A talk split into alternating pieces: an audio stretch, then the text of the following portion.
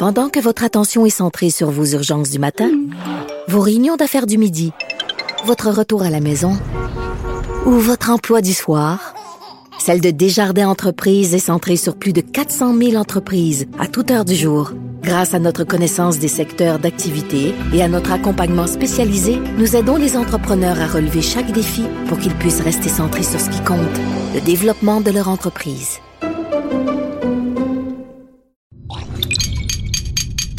Cube Radio.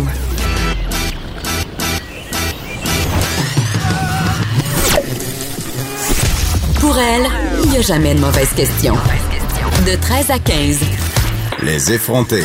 Avec Geneviève Peterson.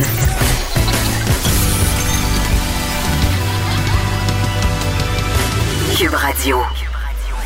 Salut, aujourd'hui à l'émission, on revient sur une chronique que Normand Lester pardon, signe dans le journal de Montréal, une chronique qui fait réagir, qui me fait réagir, où il se demande qu'est-ce qui se passerait si l'État prenait en charge la business de la prostitution. On en a parlé beaucoup cet hiver aux effrontés euh, de cette perspective-là, de cette possibilité-là. Euh, je suis jamais capable de me faire une idée euh, sur, de quel côté je penche dans ce débat-là.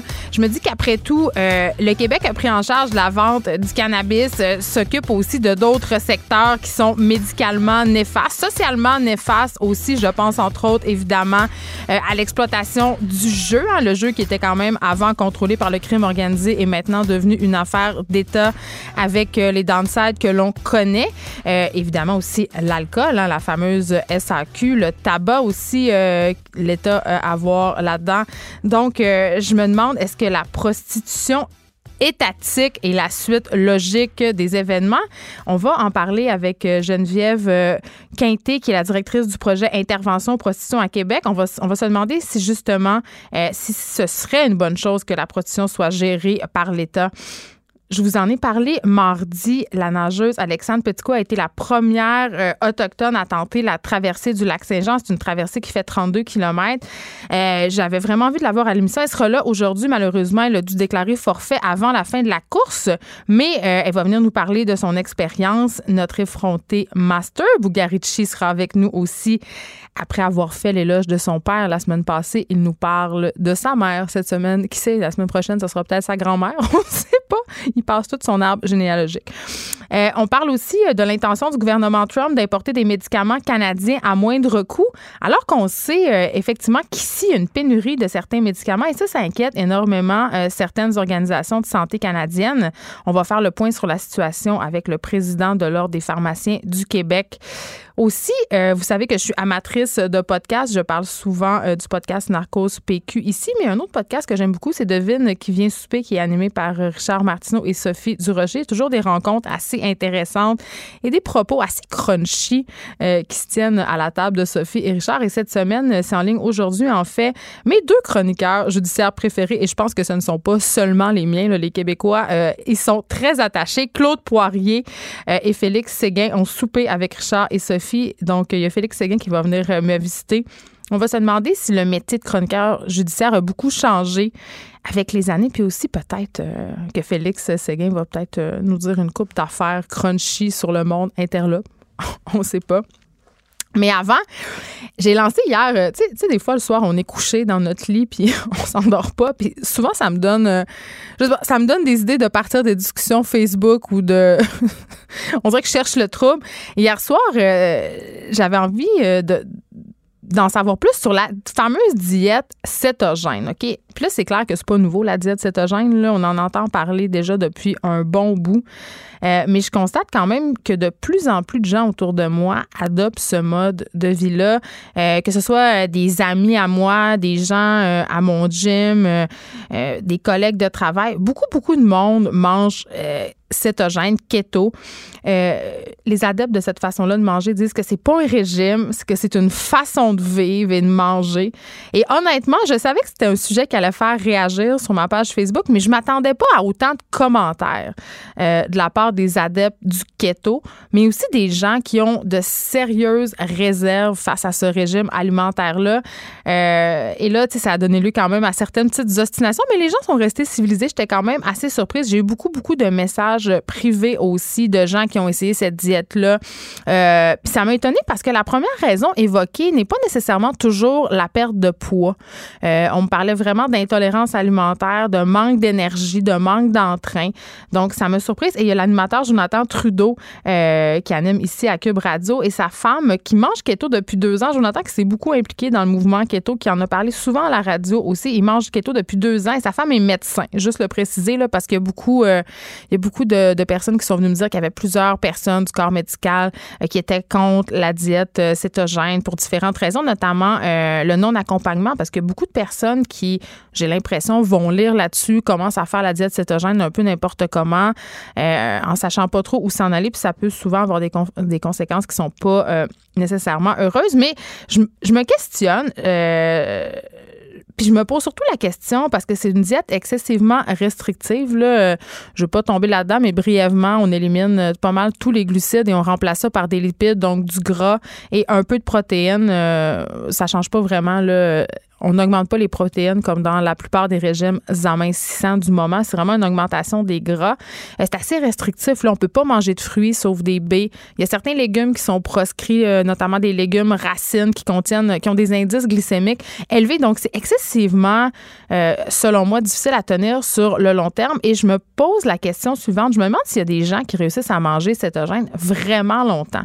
Puis là, quand je parle de vraiment longtemps, là, euh, je parle pas de trois ans. Je me dis, tu sais, on Dites-moi si vous faites ça depuis 10 ans, 15 ans.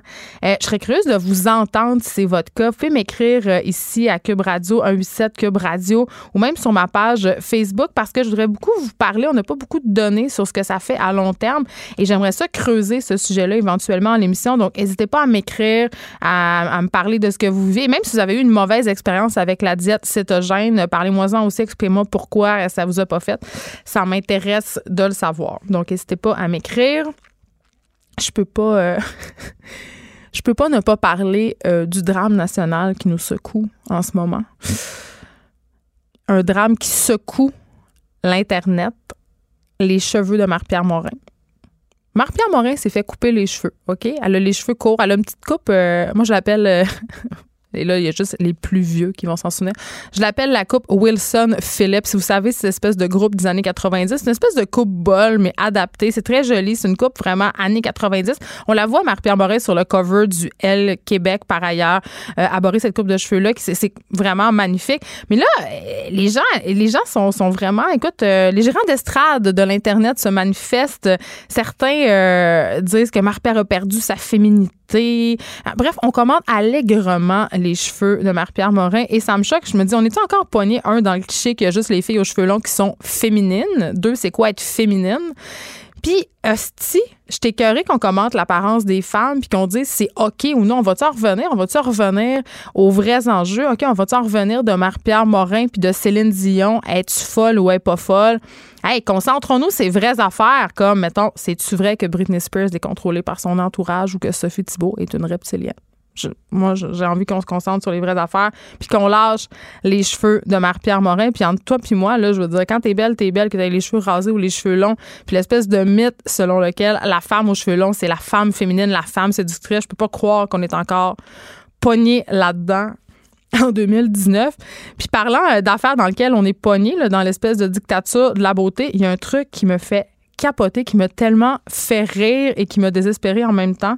Euh, c'est l'histoire d'une influenceuse chinoise, OK? Et là, pardonnez mon accent euh, cantonais. Euh, elle s'appelle Kiao Bilio. Euh, c'est une star, en fait, de YouTube et c'est une star d'un truc en chaîne qui est l'équivalent de Twitch. ça s'appelle Do You, là, donc c'est des gens qui jouent en ligne à des jeux. donc, cette fille-là, qui, a vraiment beaucoup d'abonnés et qui avait une apparence physique absolument incroyable, elle était reconnue. En fait, elle avait même monétisé son apparence physique. Elle faisait des pubs et tout ça. Elle avait les traits fins, les cheveux longs. Elle apparaissait toujours avec un, visage parfaitement maquillé. Ben, imaginez-vous donc que c'était pas vrai C'était une imposture. Euh, cette fameuse YouTubeuse-là, s'avère être en fait une quinquagénaire, qui est une femme euh, de 48 ans, de 58 ans, pardon, qui se faisait passer euh, pour une jeune fille d'environ 20 ans. Et comment on s'est rendu compte de ça? Eh bien, en plein, euh, en plein moment en direct sur les médias sociaux, il y a eu un bug avec le filtre de beauté qu'elle utilisait. Et là, les internautes ont pu voir son vrai visage. Et là, vraiment, ça a été le tollé. Il y a eu des dizaines de spectateurs qui se sont désabonnés de sa page. Euh, les gens étaient vraiment choqués d'apprendre que son visage n'était pas réel, mais qu'il était modifié par l'intelligence artificielle, en fait, par un filtre qui affinait ses traits, lissait sa peau, agrandissait ses yeux. Tu sais, on les connaît, là, ces filtres-là, euh, sur Instagram, il y en a plein, mais elle, elle utilisait ça non-stop. Elle a basé sa carrière là-dessus. Elle avait plus de 100 000 abonnés. Euh, en fait, sur DoYoul, qui est la plateforme équivalente à Twitch, et elle faisait quand même assez de l'argent avec ça. Euh, donc, quand, ça s'est passé le 25 juillet, évidemment, elle a perdu beaucoup de monde, mais ça s'arrête pas là, cette histoire-là. Elle a repris, si on veut, euh, l'histoire à son avantage. Elle a choisi de pas couper la vidéo, premièrement.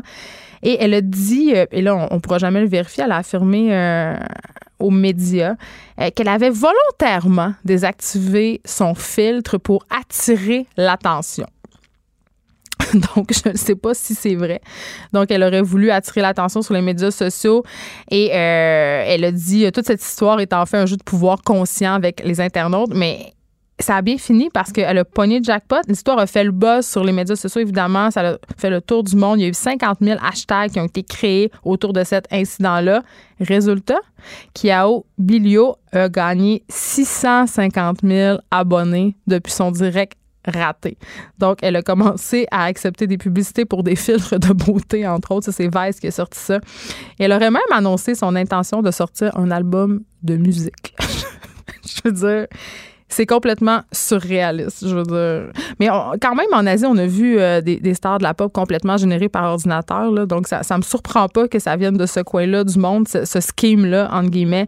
Mais c'est quand même quelque chose de se rendre compte qu'une fille peut monétiser euh, une image qui n'existait pas, un avatar, en fait, et, quand elle est découverte, quand son, son scheme est rendu euh, public, ben elle fait encore plus d'argent c'est ça. Ça me, ça, me, ça me flabbergasté un peu à matin quand j'ai vu ça passer. Une autre affaire qui m'a jeté en bas de ma chaise, euh, moi, je, je été propriétaire d'envie, mais j'ai toujours un peu admiré les gens qui ont des duplex puis des locataires, des triplex, qui gèrent tout ça. Et là, dans le journal de Montréal, j'ai trouvé une autre bonne raison de ne jamais avoir de locataire, donc d'encourager ma peur. Je c'est même pas une fausse nouvelle. Je veux dire, je regardais ça, j'étais comme ça se peut juste pas. Je me demande même comment la personne a réussi à accomplir ça. Mais il un propriétaire de la région de Lanaudière, ok, qui louait sa maison à un gars. Et le gars, il s'est poussé. Euh, il s'est poussé en devant, évidemment, beaucoup d'argent de loyer, on s'en doute bien. Mais il s'est poussé avec les murs de la maison qu'il louait. Le gla est parti avec les murs des morceaux de plafond. Ça se passe à Sainte-Marceline de Kildare. Je savais même pas que cette ville-là existait. mais c'est dans la Naudière.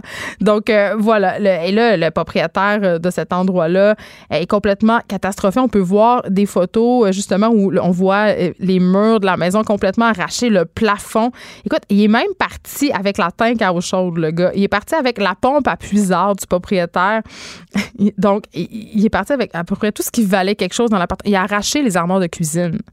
Et le locataire en question, ça me fait pas de peine de le nommer, Alain Rousseau, qui louait ce, place-là avec option d'achat pour 850 pièces par mois. Il n'a jamais finalement acheté la demeure. Il n'a jamais non plus vraiment payé son loyer, c'est ce que j'en comprends. Et là, il fait face évidemment à une accusation de méfait en lien avec euh, la destruction de cette maison-là. Mais euh, ça met quand même en lumière, et ça, c'est quelque chose que je trouve assez préoccupant. Comment ça, c'est si long expulser un locataire qui ne paie pas ou qui saccage le logement?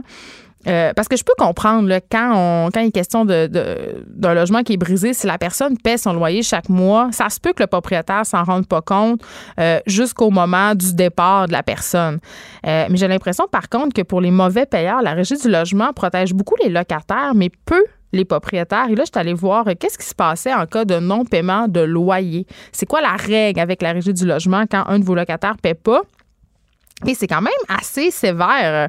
Euh, si le retard est de plus de trois semaines, euh, le, en fait, le propriétaire peut demander de, l'expulsion, mais le problème, c'est les délais de traitement à la régie du logement. C'est ça que j'ai l'impression, parce que euh, les délais pour passer, c'est environ un an ou deux. Donc, tu as le temps de ne pas t'en faire payer du loyer.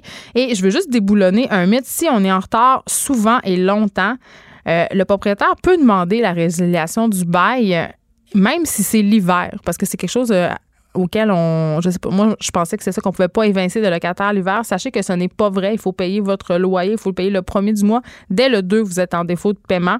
Mais la vérité, c'est qu'il y a plusieurs propriétaires qui sont, euh, comment je pourrais dire, tellement découragés par les procédures de la régie du logement qui abandonnent tout simplement puis qui, euh, qui essayent de, de se faire payer par d'autres moyens qui sont pas toujours très catholiques. Euh, avant qu'on se parle avec euh, Geneviève euh, Quinté, j'avais envie de vous parler. Il y a une nouvelle règle qui arrive à compter d'aujourd'hui. là, je vous parle du montant minimal à payer sur votre solde de carte de crédit. OK? Euh, on sait que euh, c'est pas très élevé, ce solde-là. Hein. On peut avoir une carte euh, à 5 000 puis devoir payer juste 100 par mois. Eh bien, à compter d'aujourd'hui, le montant exigé à titre de paiement minimum, pardon, mensuel d'une carte de crédit au Québec ne pourra pas être inférieur à 2% du solde de la carte. Et ça va augmenter de demi-point de pourcentage par année à compter du 1er août 2020 jusqu'à ce que ça atteigne 5 après une période de six ans. Et ça, c'est vraiment pour éviter que les gens euh, paient leur carte de crédit sur des années qui se retrouvent, euh, par exemple, à payer un solde de 1000 dollars en 25 ans, puis payer 3000 dollars de frais de crédit. Je sais que ça a l'air débile, puis que ça a l'air pas logique, mais il y a plein de gens qui font juste le paiement minimum sur leur carte parce qu'évidemment, ils veulent protéger leur dossier de crédit, puis qui traînent des dettes super longtemps, puis qui se retrouvent à payer des, des frais d'intérêt vraiment fous. Et euh, je veux dire, on le sait, le 46% des Québécois, euh, en décembre dernier, un sondage qui a été réalisé par la firme MNP, disait qu'il était à 200 dollars ou moins du seuil d'insolvabilité à la fin du mois. Donc, on utilise vraiment, vraiment beaucoup le crédit. Et il y a plus de la moitié des répondants, 52% en fait, qui estimaient que l'augmentation des taux d'intérêt pourrait nuire au remboursement de leurs dettes euh, et qu'il y avait, il y a quand même un tiers, soit 33% des personnes sondées qui craignaient qu'une hausse des taux d'intérêt puisse les amener à la faillite. C'est quand même, c'est quand même préoccupant. Puis je pense que cette mesure-là, c'est une bonne mesure, même si les gens, ben écoutez, ça, les fait un peu suivre, évidemment, de se faire imposer ça. Mais attention, je veux juste vous dire quelque chose avant qu'on s'en aille à la pause.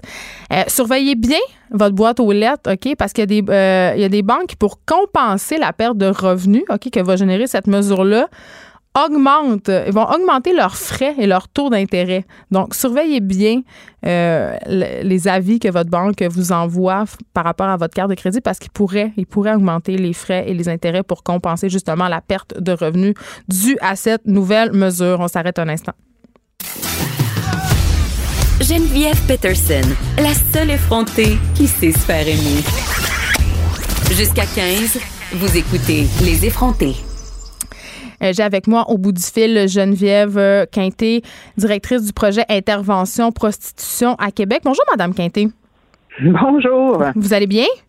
Très bien, oui, en vacances. Ben, je me porte très bien. ben, euh, ben, je voulais vous remercier. On vous a sorti de vos vacances, mais je pense euh, que ça vaut la peine parce qu'on a beaucoup parlé, évidemment, euh, de prostitution cet hiver ici à Cube Radio et aussi aux effrontés. Il y a eu des événements de l'actualité, évidemment, qui nous ont amenés à le faire. Et je suis toujours assez partagée sur l'attitude à adopter, si on veut, à mon opinion, par rapport à la prostitution. on sait que c'est quand même un, débat qui divise le milieu féministe. Il y a des abolitionnistes, il y a des gens qui sont pour ça. Et j'avais envie qu'on se parle de la chronique euh, de Normand Lester où un peu il se questionnait sur qu'est-ce qui se passerait, mettons, si la prostitution devenait étatique. Et je pense que vous, euh, à l'association, vous voyez pas ça nécessairement d'un bon oeil. Ben, euh, l'article de M. Lester m'a fait sourire quand même. J'ai pris la peine de le relire ce matin parce que je trouvais que cet article-là ressemblait davantage à un éditorial, tu sais, sur la, la gestion du réseau de la santé. Oui, bien sûr. Sur la, la, la la, la procession comme telle, là. Je pense que c'était un clin d'œil qui faisait justement à comment c'est géré actuellement euh, dans notre réseau, qui, à mon avis, pense que notre réseau est malade en ce moment, mais bon, euh, ça ouvre la porte quand même sur euh, la question de est-ce qu'on pourrait envisager un jour que l'État puisse gérer les pratiques de prostitution? Ben moi, ça me fait sursauter un peu. Pourquoi? Dans le sens que ben, je suis pas sûre, moi, que les femmes, les travailleuses du sexe, les travailleurs du sexe euh, verrait ça d'un bon oeil que l'État euh, désigne, mettons, les prix pour des fellations, pour des complets ou. Oui, mais est-ce que l'État serait obligé d'aller jusque-là? C'est-à-dire, je pense qu'on parle ici d'un encadrement, peut-être pas d'un menu, là? Ben, dans les types d'encadrement qui existent en ce moment, parce qu'il y a quand même euh, plusieurs types d'encadrement. Il y a le encadrement que le Canada a opté, qu'on appelle l'approche euh, l'approche nordique avec la criminalisation de l'achat du sexe. Mais il y a d'autres encadrements qui proposent d'autres paramètres, un peu comme euh, euh, la Nouvelle-Zélande, qui, qui ont décriminalisé complètement la prostitution. Puis c'est pas l'État qui s'en est mêlé nécessairement après, c'est plutôt les municipalités. En fait, le pouvoir a été, euh, je dirais, délégué aux municipalités dans la manière dont il allait euh, encadrer euh, les pratiques de prostitution. Puis j'ai lu quelques articles parce que c'est depuis 2003 qu'en Nouvelle-Zélande on décriminalisé complètement les tierces personnes, en fait tout ce qui est proxénétisme, l'achat du sexe ou la vente du sexe.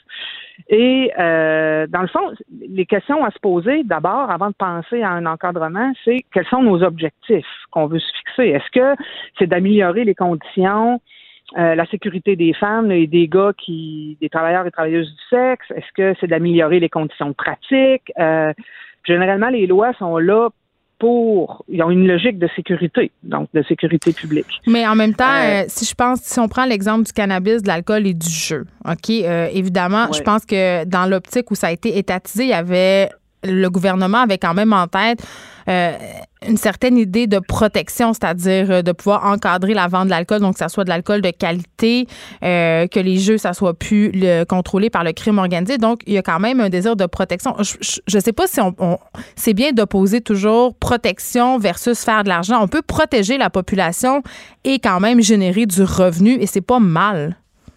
Ouais, ben l'Église a fait de l'argent sur le dos des, travailleurs travailleuses du sexe pendant euh, des décennies. Euh, fait que pourquoi pas l'État? C'est sûr qu'on peut se poser cette question-là. Mais je me dis, est-ce que c'est quoi le, réel objectif en arrière de ça? Euh, puis comme je vous dis, pour avoir, parce qu'avant de, donner d'accorder cette entrevue-là, j'ai quand même pris la peine de, de, de discuter avec certaines travailleuses du sexe qui sont proches de moi. Euh, puis ils voyaient cette avenue-là comme un peu hypocrite, de la part de l'État. C'est-à-dire? Euh, ben, ils disent là, on est criminalisé, on est marginalisé, on est stigmatisé au coton, tu sais, parce que dans le fond, la plus grande conséquence de la prostitution, à mon avis, c'est la stigmatisation. C'est que ces filles-là sont vues comme des pupes, euh, sont, sont, sont, plus vues comme des femmes nécessairement. Donc, elle dit là, tout d'un coup, l'État voudrait nous encadrer puis faire de l'argent avec euh, avec notre pratique. Les femmes préfèrent, je vous dirais, plutôt s'auto-gérer euh, sous forme peut-être de coopérative plutôt que de devoir donner une partie de leurs revenus à l'État. Parce que ce que je comprends de tout ça, c'est que les travailleurs et les travailleuses du sexe cherchent à exercer leur métier de façon plus sécuritaire. Bien, assurément, certainement. Puis la loi actuellement, bien que euh, probablement qu'elle était de bonne foi quand les conservateurs ont, Là, on parle du projet de loi, c'est de la loi C-36. Oui, la, loi C-36 qui, dans, dans l'histoire euh, euh, du Canada, ça, a été un moment historique parce que pour la première fois au Canada, l'achat du sexe est devenu criminel. Donc, Mais les personnes qui offrent les services, eux, ont l'immunité. Oui, une certaine immunité, bien que dans la loi, la sollicitation est encore criminelle si les travailleurs et travailleuses du sexe sollicitent euh, à proximité où ils pourraient se trouver des mineurs. Donc, tu sais, il y a quand même, euh, la sollicitation est, quand même encore criminalisée. Donc, les filles qui travaillent dans la rue. Oui, ben dans la rue, sont à proximité d'un parc, d'une école, sont susceptibles euh, justement d'avoir soit un billet de contravention ou tout simplement hmm. d'être accusés de, de sollicitation donc, la loi, la loi C-36, ça n'a rien changé finalement au bout du compte. Là. Ça n'a rien changé, ni dans l'application. Je vous dirais que l'énergie a mis bien plus euh, euh, à la traite euh, à la traite des humains à des fins sexuelles aussi ou à des fins domestiques, tout dépendant, mais puis ici à Québec, on a la chance d'avoir en fait une unité en exploitation sexuelle au service de police de Québec mm-hmm. Qui travaille énormément et il y a énormément de dossiers d'exploitation et de traite de personnes actuellement. Donc, c'est pour ça que l'énergie n'est pas mise non plus à, à justement euh, à, mettre l'énergie dans les salons de massage ou des descentes des salons de massage ou des, agences d'escorte. Ben parlons-en euh, justement euh, de la police, Madame Coité, parce que je recevais à l'émission récemment Ghislain Vallière, qui est un agent du service de police, en fait localisé à Longueuil, mais qui travaille justement dans la section pour contrer l'exploitation sexuelle. C'est vraiment, sa spécialité. Et je discutais avec lui, et là je sais peut-être que c'est un peu controversé, puis que ça va peut-être déplaire à certains travailleurs ou travailleuses du sexe s'il nous écoute, mais selon lui, il disait que c'était impossible de consentir réellement à pratiquer ce métier. Il parlait même de faux choix. Il dit que c'est à 100% toujours de l'exploitation. Vous, c'est quoi votre position par rapport à ça? Ben, en fait, moi, je, je, peux pas. Il y a des femmes qui euh, m'ont confié et qui euh, relatent tout haut aussi que euh, c'est possible d'avoir euh, des relations euh, tarifées avec consentement. Donc, je suis qui, moi, pour invalider ce discours-là? Tu sais, la prostitution, c'est, un continuum. Mm-hmm. Oui, il y a l'exploitation sexuelle, mais il y a aussi le travail du sexe. Mais entre les deux, je dirais, il faut être ouvert à faut être ouvert à la complexité quand on travaille dans ce milieu-là. On peut pas être toute noire ou toute blanc. En tout cas, ça, c'est bien personnel comme position parce que moi, ça fait 27 ans que je suis dans le milieu, puis j'ai accepté justement euh, d'être euh, d'être dans une instabilité au niveau de ce que je pense de ce phénomène-là parce que chaque femme a son histoire. Euh, il y, a, tellement de contextes de pratique. Il y a tellement. Effectivement, on est toujours contraint de faire des choix.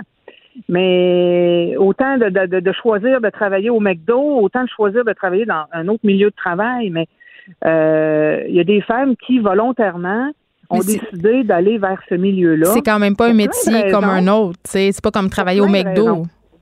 Oui, mais c'est un métier qui comporte son lot de risques. Puis les mm. femmes sont bien conscientes de ça aussi.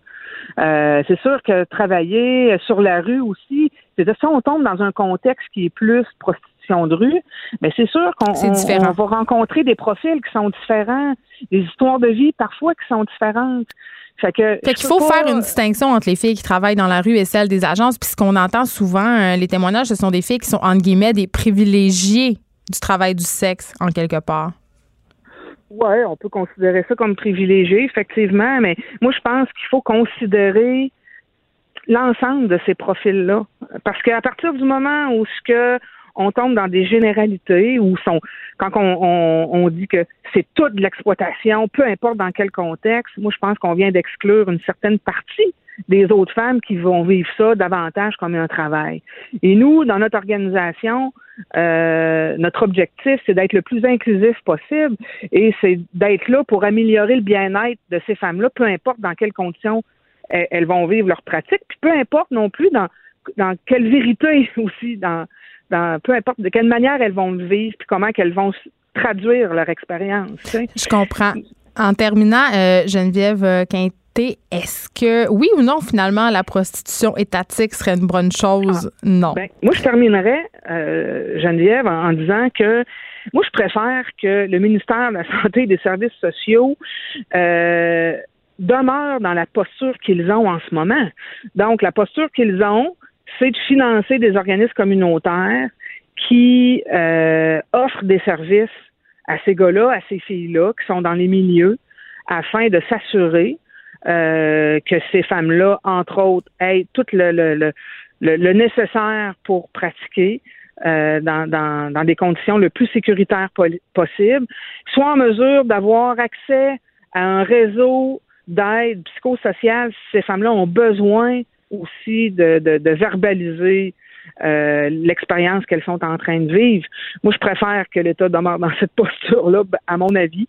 Donc, qu'on déstigmatise et qu'on s'assure que euh, les travailleurs et travailleuses du sexe puissent exercer leurs fonctions en toute sécurité.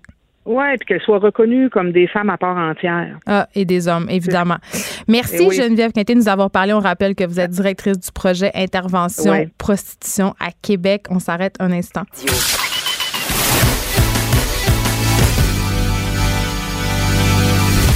Elle a du mordant et aucun règlement municipal ne l'interdit. Geneviève anime les effrontés. Cube Radio. La nageuse Alexandre Petitcoué a défrayé les manchettes samedi dernier en devenant la première athlète inou à participer à la traversée internationale du lac Saint-Jean. Je suis très contente puisqu'elle est avec nous au bout du fil. Bonjour Alexandre. Bonjour. Écoute, euh, moi, je t'ai pas vue, mais, il faut savoir que mes parents étaient bénévoles et que euh, à la traversée du lac Saint-Jean, que mes enfants t'ont vu nager et euh, ma petite fille Sophie de 9 ans avait des étoiles dans les yeux quand elle t'a vu nager. je veux savoir, est-ce que premièrement, tu t'es remise de tes émotions? Parce que je pense que c'était toute qu'une affaire pour toi que cette première traversée du lac Saint-Jean? Euh, oui, je me suis vraiment euh, remis de mes émotions. C'est sûr que des fois, euh, je vois à l'épicerie, puis il y a du monde qui m'en parle, puis tu sais, ça me fait quand même un cœur lourd, mais ça me rend fière de voir aussi à quel point les, les gens sont fiers de moi malgré malgré qu'est-ce qui s'est passé dans l'eau. Mais oui, parce que parlons-en de ce qui s'est passé dans l'eau. Euh, évidemment, ta course était très, très, très suivie pour plein de bonnes raisons. Je pense que les gens trouvaient ça excessivement inspirant qu'on ait une première euh, athlète autochtone, nous qui vient de Mastoyage, qui vient de la région, une jeune femme de 22 ans qui tente sa chance pour la traversée du lac Saint-Jean. Mais en même temps, euh, je crois, Alexandre Petitcoué, que tu avais beaucoup de pression. Euh, oui, c'est sûr que j'avais une certaine pression que le monde euh, m'attendait à ce que je le, je le finisse. Euh, c'est ça aussi qui me qui me vraiment euh, déçu aussi. Je voulais absolument le finir, vraiment toucher la plaque. Puis, tu sais, je recevais aussi des messages sur sur les réseaux sociaux en disant que tu vas toucher la plaque, peu importe ce qui arrive. Puis, tu sais, c'est ça qui euh, j'avais comme vraiment peur de décevoir les gens, mais tu sais, rendu euh, euh, à, l'arrivée en bateau médical, tu sais, ça a carrément changé ma perception. Tu sais, il était là pour m'encourager, puis tout le monde était fier de moi malgré ben, ce qu'il y a eu. Parce qu'évidemment, tu as dû abandonner à, un certain stade la course. Tu étais rendu où? J'étais rendu à 7 km, pas loin du 18 tu sais, j'en avais vraiment euh, la moitié de fait, mais je pense que c'est euh, ma santé euh, en valait plus la peine que de continuer ma course. Mais c'est ça, pour les gens qui sont pas plus ou moins au courant, comment, comment tu sais que tu es rendu au bout? C'est-à-dire, pour quelle raison on décide de retirer un nageur de l'eau? ben, tu sais, c'est sûr que j'allais j'allais vraiment pas bien puis tu sais ma mon coach qui était sur le bateau le guide puis tous les bateaux euh, autour de moi le voyaient que j'allais absolument pas bien euh, mais qu'est-ce que tu avais ouais c'est ça tu paniquais un peu ouais c'est ça je paniquais parce que j'avais euh, des gros mal un gros mal abdominal que j'avais j'avais de la misère à faire euh, des selles toute seule dans mon maillot. Puis ça, c'était vraiment pas normal. Puis plus j'avançais, plus euh, ça me faisait encore mal. Puis c'est à 17 km que là, ça, ça a vraiment pris le bord puis que j'ai dû euh, arrêter. Puis ça a été vraiment ma décision à moi, pas ma décision de mon coach ni, ni de mon guide. Puis tu sais, tout autour de moi, ils ont vraiment respecté mon choix. Puis comment tu te sentais à ce moment-là, Alexandre? c'est sûr, tu sais, que j'avais euh, j'avais quand même euh, de la peine. Euh, mais tu sais, parce que tu sais, je voyais tous les efforts que j'avais faits pour faire la traversée, puis que j'avais besoin d'arrêter. Mais tu sais, c'était quand même dur au moral de se dire, ok, faut que j'arrête. tu sais, je me sentais, j'étais vraiment déçue de moi-même. Tu sais, moi là, je mon corps en pouvait comme plus, mais tu sais, ma tête, elle voulait tellement continuer puis aller toucher la, la plaque. Mais tu sais, c'est vraiment par moi que j'ai décidé d'arrêter. Euh, puis euh, tu sais, c'est sûr que j'ai été déçue sur le coup. Puis tu sais, t'avais ma mère dans un bateau qui me criait, tu sais, ne t'en fais pas, euh, tu sais, tout va bien aller. Puis tu sais, je vais pouvoir me reprendre encore vraiment plus mieux l'année prochaine. Mais là, en ce moment, je suis vraiment fière de ce que j'ai accompli. Ben oui, parce que euh, j'avais envie qu'on parle justement euh, du fait qu'il y a peu de modèles sportifs de femmes en général et encore moins euh, de modèles sportifs autochtones. Oui, effectivement, tu sais, on en on n'entend pas beaucoup parler, mais tu sais, euh, avec euh, l'épreuve que je viens de faire, euh, il y a beaucoup de, de nageurs et de nageuses autochtones qui m'appellent au téléphone, qui me demandent des conseils, qui aimeraient aussi faire le marathon de la relève ou faire seulement un kilomètre. Puis ça, je trouve ça vraiment exceptionnel pour moi de voir qu'ils veulent qui veulent vraiment foncer en eau libre parce que tu sais en eau libre c'est vraiment une difficile épreuve, faut s'habituer à l'eau froide, les courants, puis tu sais gérer aussi avec euh, le mental parce qu'on peut penser à toutes sortes d'affaires dans le lac. Ben c'est ça à quoi tu euh, penses? Parce que est-ce que c'est angoissant? Parce que j'imagine euh, pendant 32 km tu as le temps de penser à des affaires là.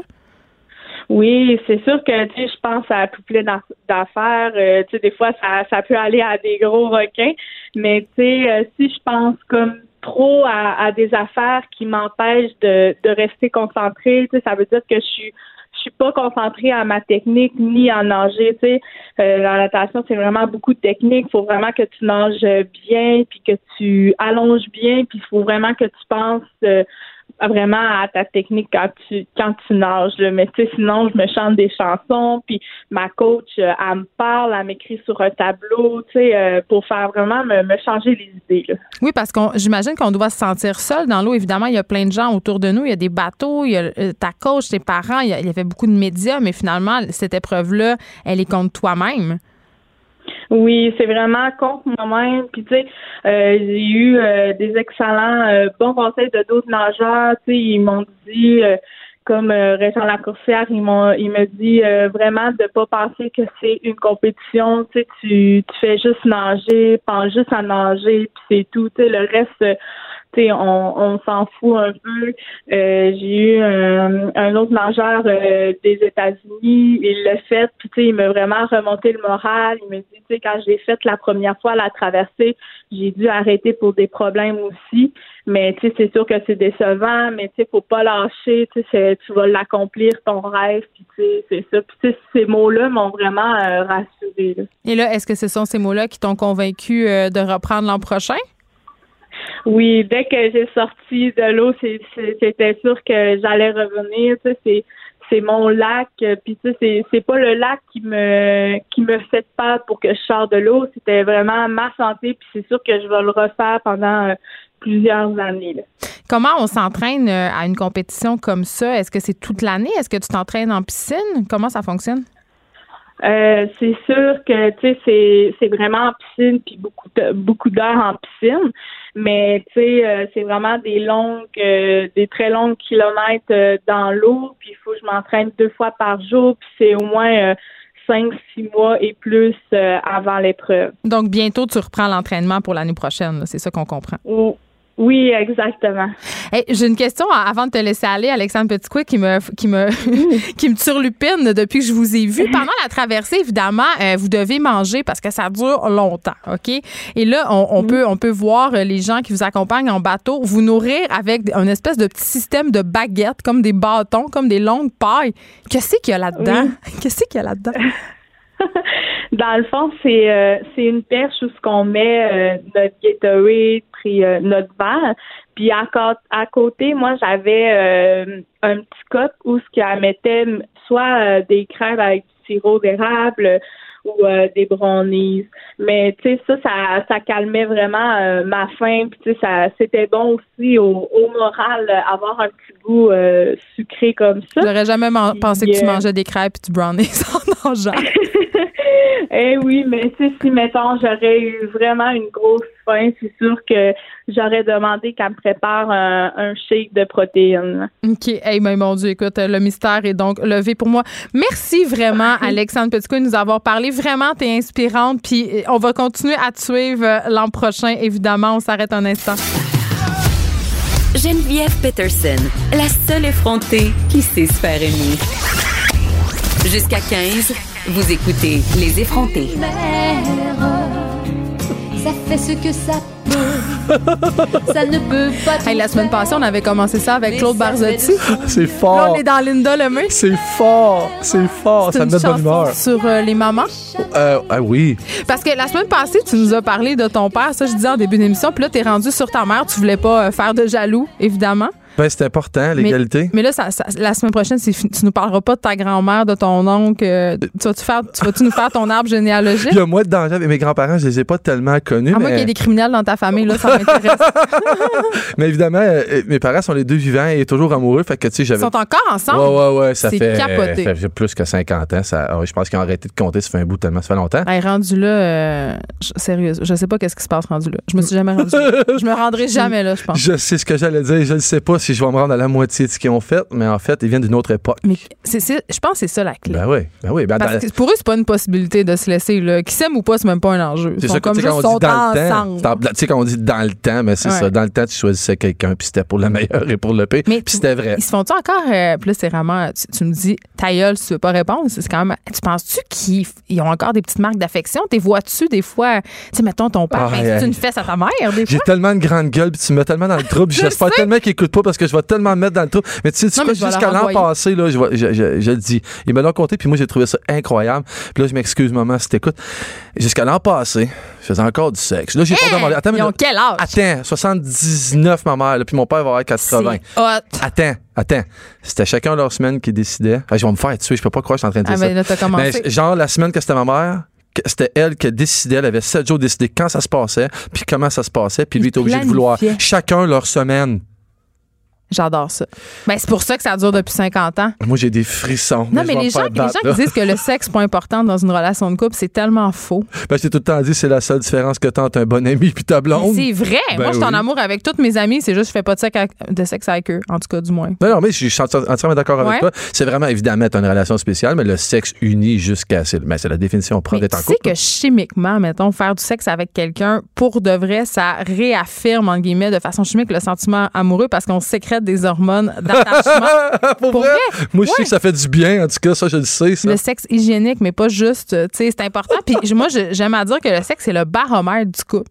Wow, totalement raison. Je pense que c'est tellement ça. Puis j'ai jamais compris les gens qui veulent pas baiser quand ils sont fâchés en tout cas, c'est la meilleure façon de réconcilier. Ben oui, ben oui, je suis d'accord. Il y a beaucoup de gars qui disent Ah, puis je veux pas faire de généralité parce que ça marche des deux bords, mais tu sais, ah, moi, ma blonde, si je fais pas 100 de ce qui est correct, euh, dans le sens où si elle n'est pas 100 satisfaite de moi, mhm. si je suis pas assez fin, elle veut jamais. Ben, on s'entend qu'en général, parce que je parle d'expérience personnelle, en général, vous avez, besoin d'une. Ouais, je me Marche sur des œufs, Vous avez quand même besoin d'une meilleure préparation, les femmes. Vous avez besoin d'un petit. Je dis pas de, de 12 heures de préparation, mais tu sais, un petit Je pense que c'est la grosse généralité. Ouais. Moi, je pense moi, ça peut être en plein milieu de la chicane, j'ai pas de problème ben, c'est ça, mais je pense que tu es plus vieux aussi.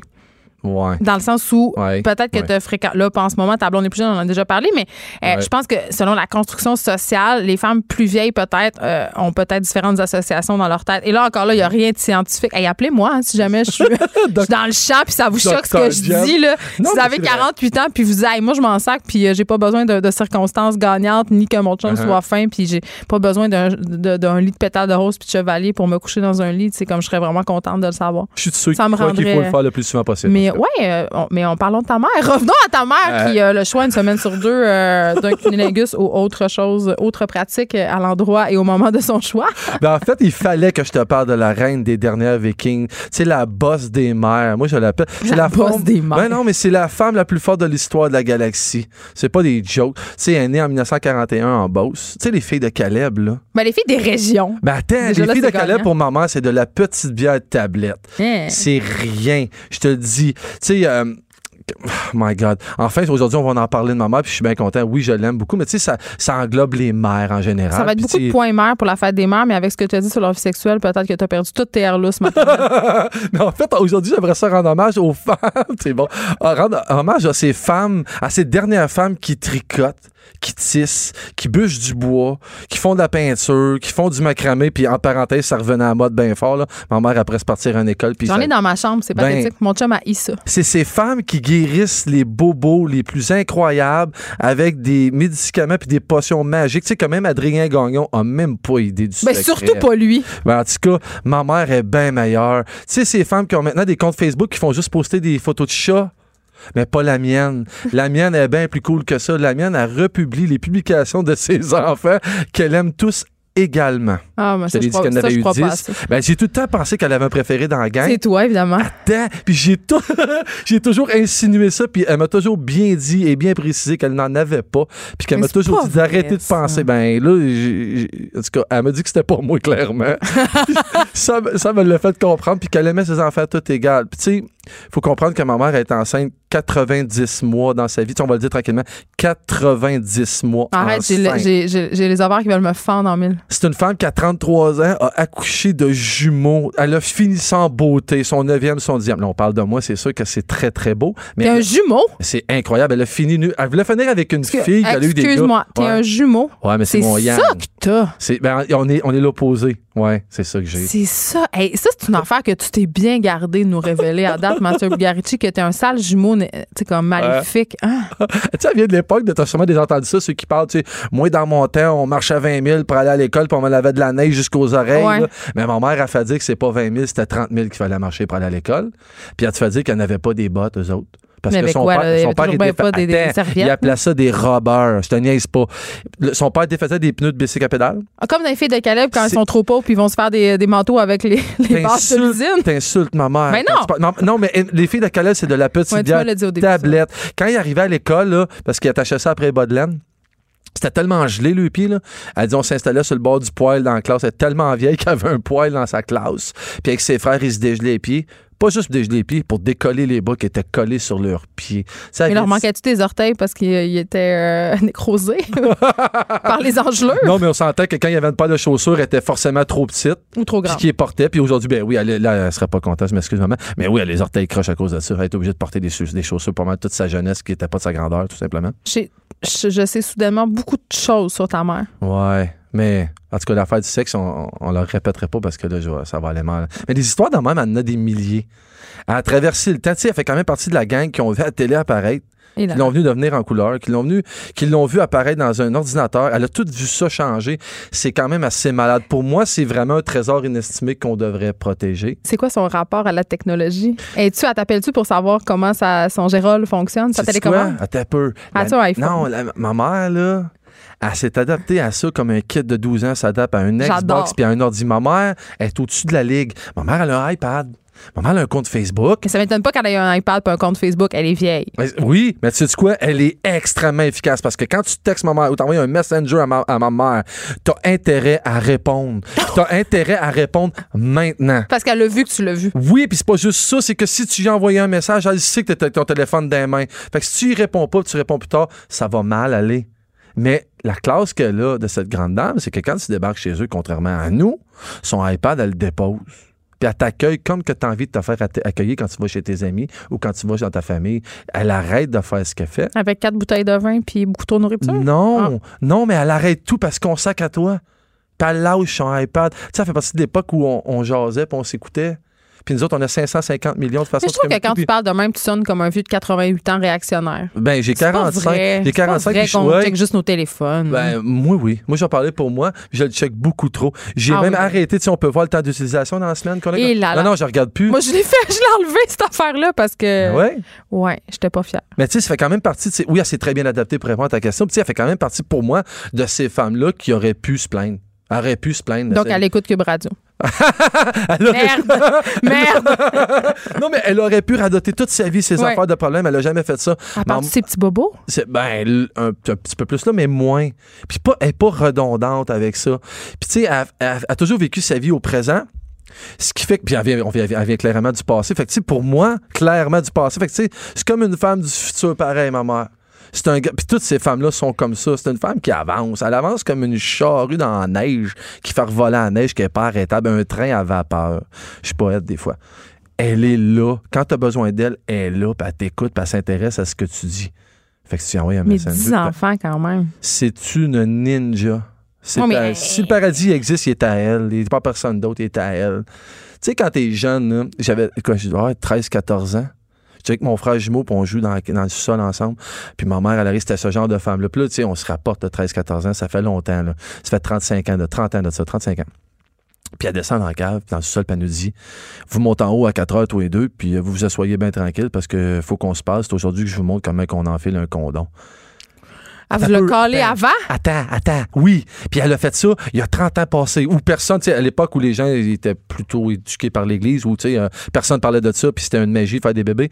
Elle, elle avait zéro peur de ça. Puis elle avait surtout zéro peur de deux préados qui se pensaient bien hot, qui savaient tout. Fait qu'elle nous a ramassé tous les deux. Tu sais, je me rappelle de ça comme c'était hier. Mon frère jumeau a eu peur. Mais ben, ça marque. Mon frère voulait se sauver par la fenêtre. Vous êtes différent. Il avait vraiment peur. Moi, j'avais moins peur, mais je la trouvais weird. Je la trouvais très intense. Puis évidemment, on est monté en haut à 4 heures, puis elle avait son manche à balai, puis elle nous a montré. Je te crois pas. Je te le jure. Avec un manche à balai. Avec un manche à balai, puis elle avait acheté des condoms. Je sais que je peux pas avoir cette image-là. Je sais que j'ai pas le droit d'avoir l'image, puis je sais qu'il aurait pas fallu. Mais d'après toi, la première fois que j'ai mis un condom, à qui j'ai pensé? À ta mère. J'ai ri, mais j'ai ri dans ma tête parce que j'étais quand même busy, mais j'ai ri dans ma tête puis ça l'a, ça l'a fait comme un déclic, ça comme, ouais, Et puis là, on se retrouve, euh, je l'avoue, c'est arrivé à 16, quasiment 17 ans.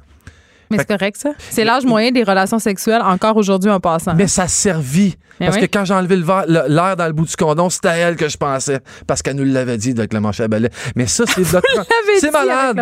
C'est malade. Je, vois encore mon frère blême au bout de la table. C'est une avant-gardiste. Elle est née avant son temps. Mais elle a su quand même suivre le temps. C'est ça qui est incroyable avec elle. Tu sais, quand tu étais jeune, tu as sûrement déjà fait ça, on l'a tout fait. Aller te cacher derrière un dépanneur, 15 ans, 16 ans, peut-être 17 dans ton compte, je sais pas, pour les premières bières. Ah, moi, c'est plus 11. bon, 11 bon, mais tu 11 à ben Je si, après tout. Si tu savais, après toutes ces années-là, toutes mes amis, mes vieux chums, je les ai encore, puis que tu savais comment tous ces amis-là aiment ma mère et ont aimé ma mère, parce que nous autres, comment ça se passait dans ce temps-là, je vais avoir 15 ans à peu près. Quand on fêtait ça dans le sous-sol d'église. Ah, vous sortez de la bière.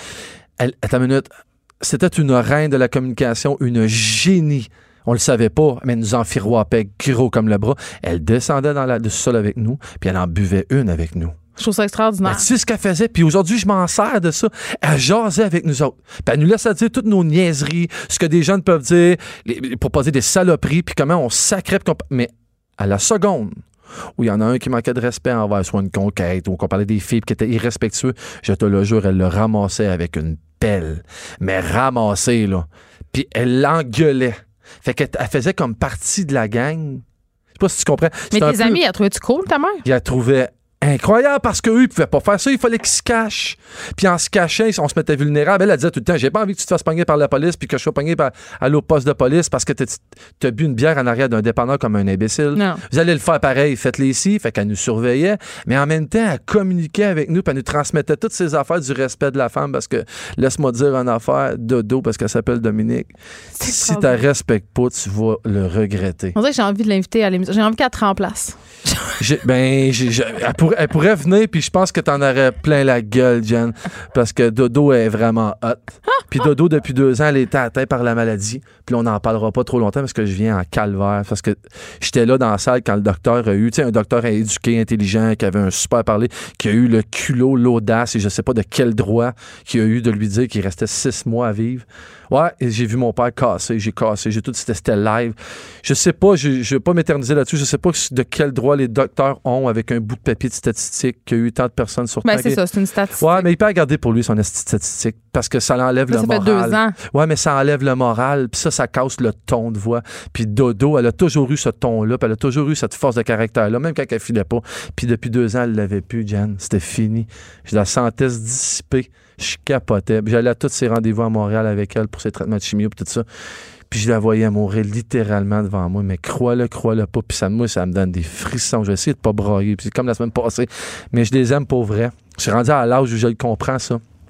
Puis elle m'a appelé il y a deux semaines. Puis elle avait un ton que j'ai entendu il y a cinq ans. J'ai fait, que c'est ça? Je suis parti à pleurer parce que de jouer, c'est comme, c'était Coco, comment ça va? C'était tout, tout très, avec plein d'entrain. Elle venait de boire, elle venait de se donner le droit de boire trois verres de vin. Ma mère a jamais pris un coup de sa vie. Elle n'a jamais bu régulièrement, mais de temps en temps, si on débarquait chez eux avec une petite caisse, pour prendre une bière avec ses gars, elle était capable d'avoir du fun. c'est comme si ce call du docteur-là l'avait cassé, qu'elle avait plus le droit d'avoir ces petites affaires-là. Christian, j'ai parlé un heure de temps au téléphone avec, puis elle m'a dit qu'elle a eu, en 50 ans de vie de couple, elle a eu la plus belle conversation avec son homme qu'elle a toujours eu, puis elle a des conversations très ouvertes avec son, avec son mari. Ma mère is back. Je suppose qu'elle est la maladie, je m'en crisse. Mais tu sais quoi? Je débarque à soir chez eux avec une bouteille de vin, puis on va boire deux, trois verres, moi, puis elle ensemble. Je t'aime, maman. Oh, c'est moi qui vais pleurer. Écoute, c'était très, très émouvant. Je vais, me reprendre, je reprendre mes esprits et peut-être que la semaine prochaine, on pourrait rejoindre, euh, le retrouver ton jumeau, le faire venir. Parce que là, c'est quand même une grosse révélation euh, que tu viens de faire aujourd'hui. Je ne savais pas que tu avais un frère jumeau. On s'arrête un instant. C'est toujours un plaisir, Master Bugarici. Tu nous as fait des petites chroniques émouvantes. Tu nous as surpris depuis deux semaines. Écrivaine. Blogueuse. Scénariste et animatrice. Geneviève Peterson la Wonder Woman de Cube Radio. Est-ce que Trump menace d'aggraver la pénurie de médicaments au Canada? C'est la question qu'on va se poser avec Bertrand Bolduc, président de l'Ordre des pharmaciens du Québec. Il est au bout du téléphone. Bonjour, Monsieur Bolduc. Bonjour. Juste avant, euh, pour que nos auditeurs puissent bien suivre, euh, je veux juste récapituler un peu qu'est-ce qui s'est passé euh, hier. L'administration Trump qui a annoncé qu'elle mettrait sur pied un système pour autoriser l'importation légale de médicaments d'ordonnance moins chers du Canada. Donc, cette proposition-là permettrait aux États-Unis, aux grossistes et aux pharmaciens d'obtenir l'approbation de la FDA d'importer certains médicaments qui sont déjà offerts aux États-Unis, mais moins chers ici. Et ce qui inquiète, en fait, différents organismes de santé canadien, c'est qu'on est déjà aux prises avec une certaine pénurie euh, qui touche plusieurs catégories de médicaments, notamment le leucovorin qui est utilisé dans le traitement contre le cancer, euh, qui est actuellement euh, en rupture de stock. Donc, c'est assez inquiétant tout ça, là. Ben, écoutez, ça a commencé la semaine dernière, même lorsque Bernie Sanders a rempli un autobus de, diabétiques et a traversé de Détroit vers Windsor pour aller acheter de l'insuline. En fait, c'était une expédition pour démontrer que les prix des médicaments sont souvent plus bas au, Canada qu'aux États-Unis. Mais à ce point-là?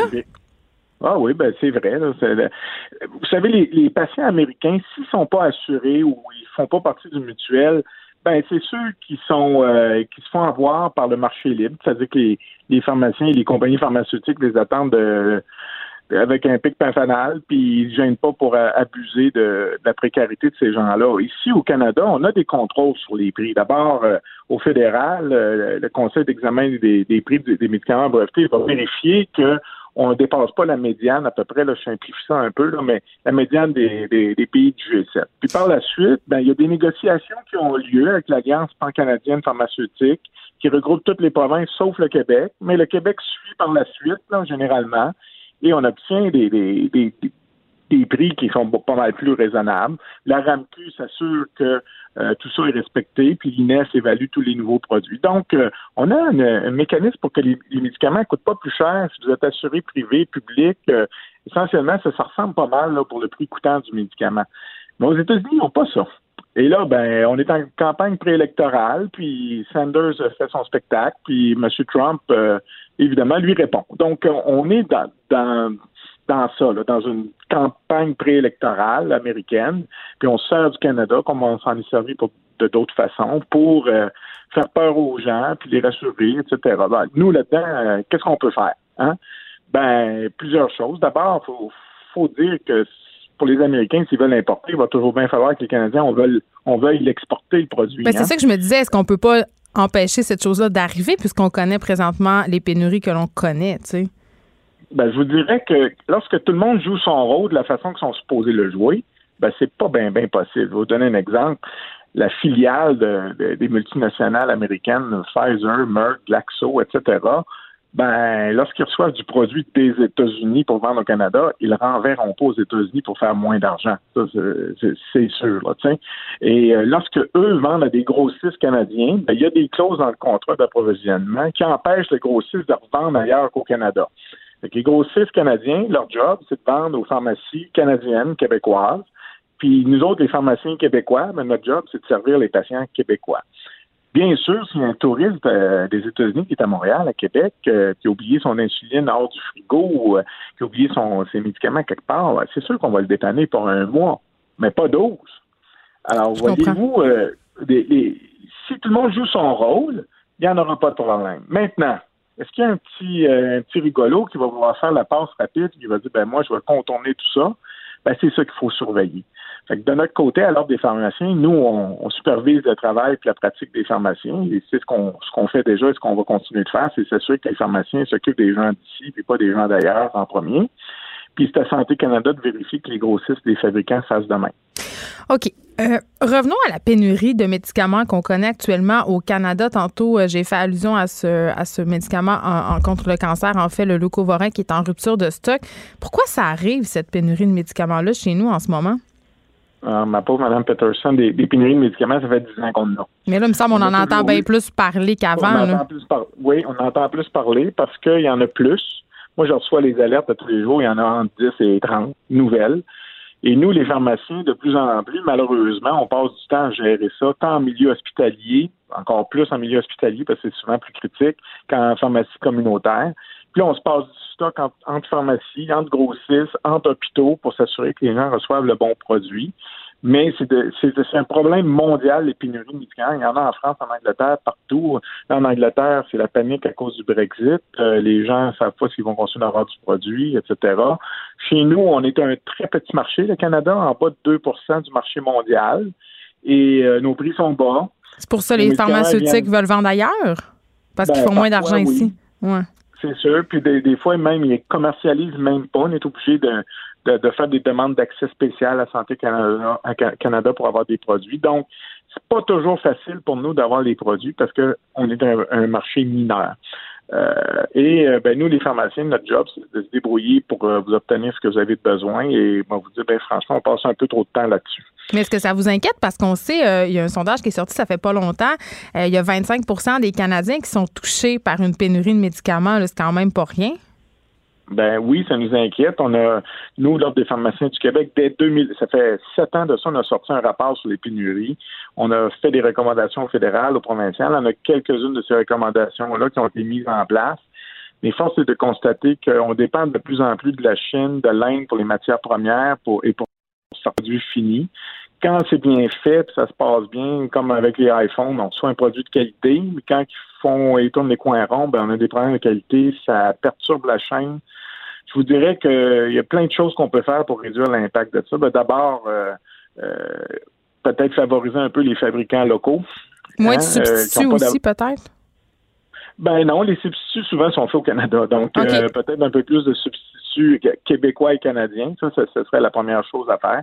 La deuxième chose, puis je vous parle dans le cadre du mois de, de, récupération des médicaments, ben, si les gens ont des médicaments périmés ou passés date ou qui n'ont pas utilisé euh, dans leur pharmacie à la maison, il faut qu'ils ramènent ça à la pharmacie ou qu'on les détruise sécuritairement. Mais si c'est le cas, c'est parce qu'on nous en a trop donné.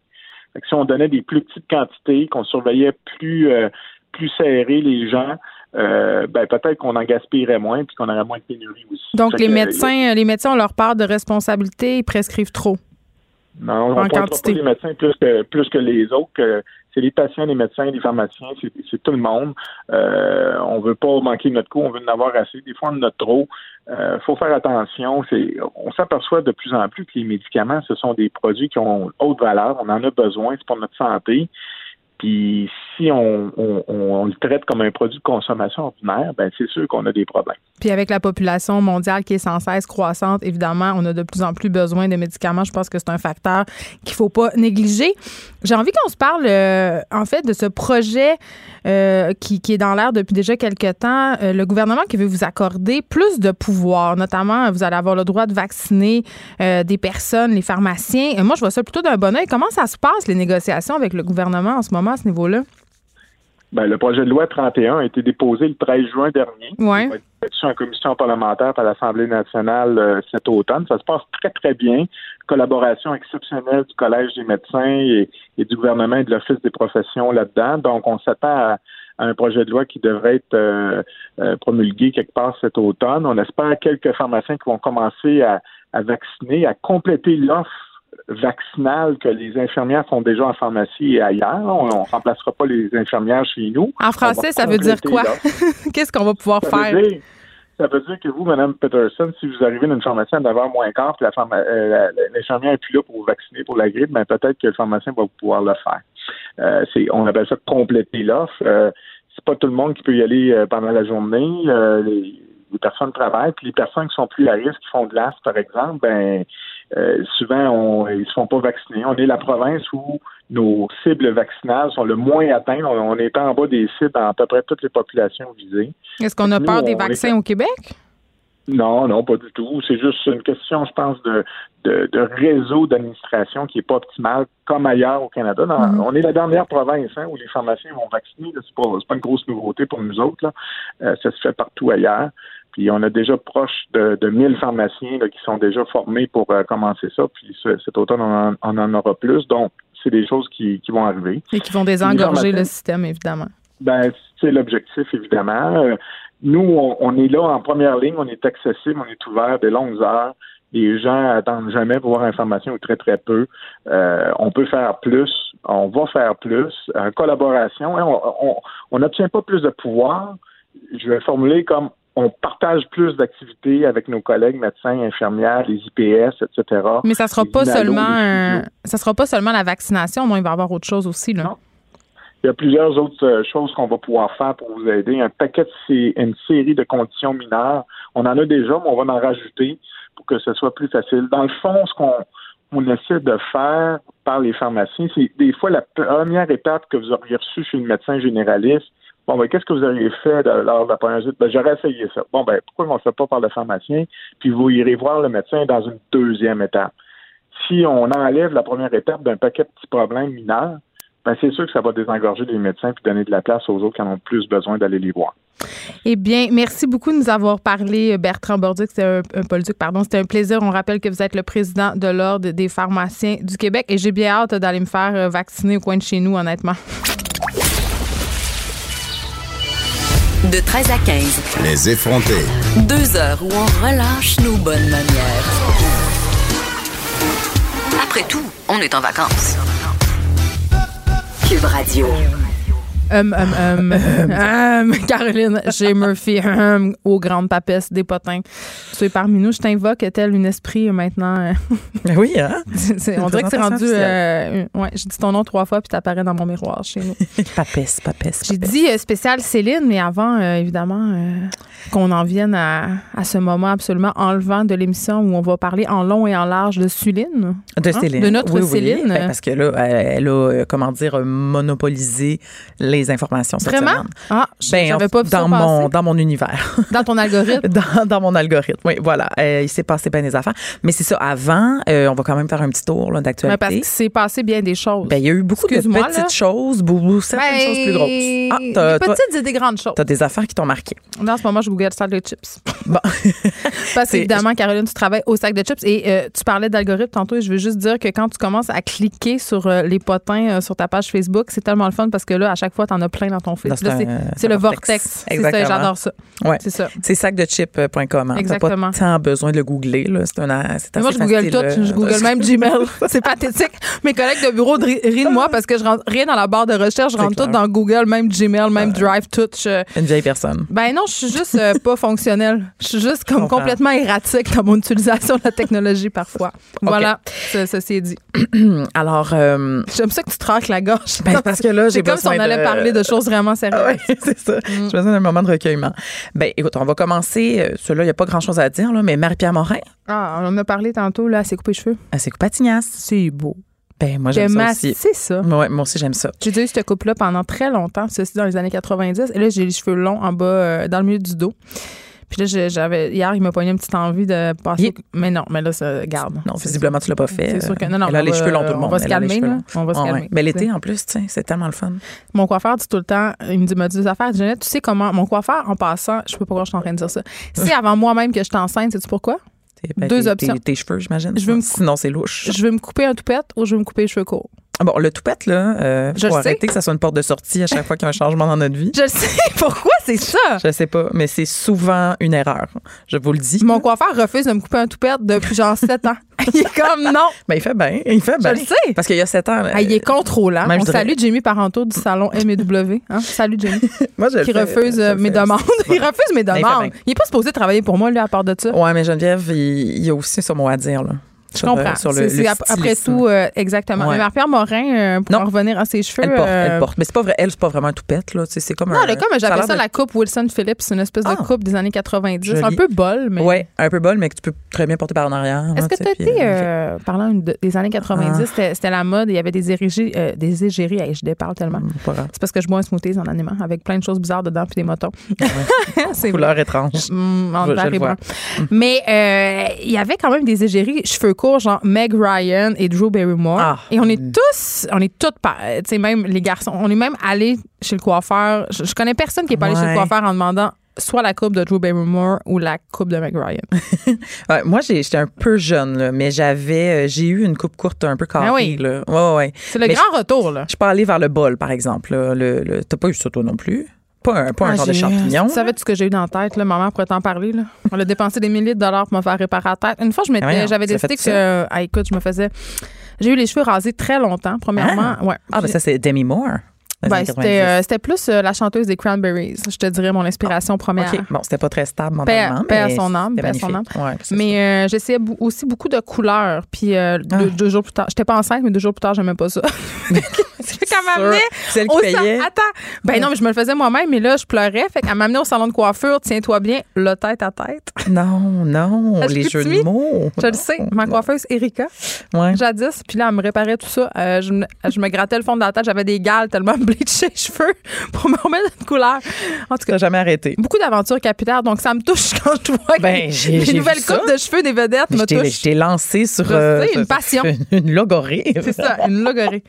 euh, ben écoute, mais, mais bon, oui, elle a les cheveux courts, mais elle vit peut-être des affaires aussi. Là. On avait parlé la semaine dernière de son, de son mariage qui est peut-être en péril ou peut-être pas. Ben, on le sait pas. Là, je pense peut-être, en tout cas. En tout cas, on, on, je, je, vous avais dit hein, avec ma grande recherche que euh, elle et Brandon ne se suivaient plus sur les réseaux sociaux, qu'elle n'apparaissait plus dans les posts l'un de l'autre. Mais là, Brandon a fait une sortie passive-agressive pour souligner leurs deux ans. Oui.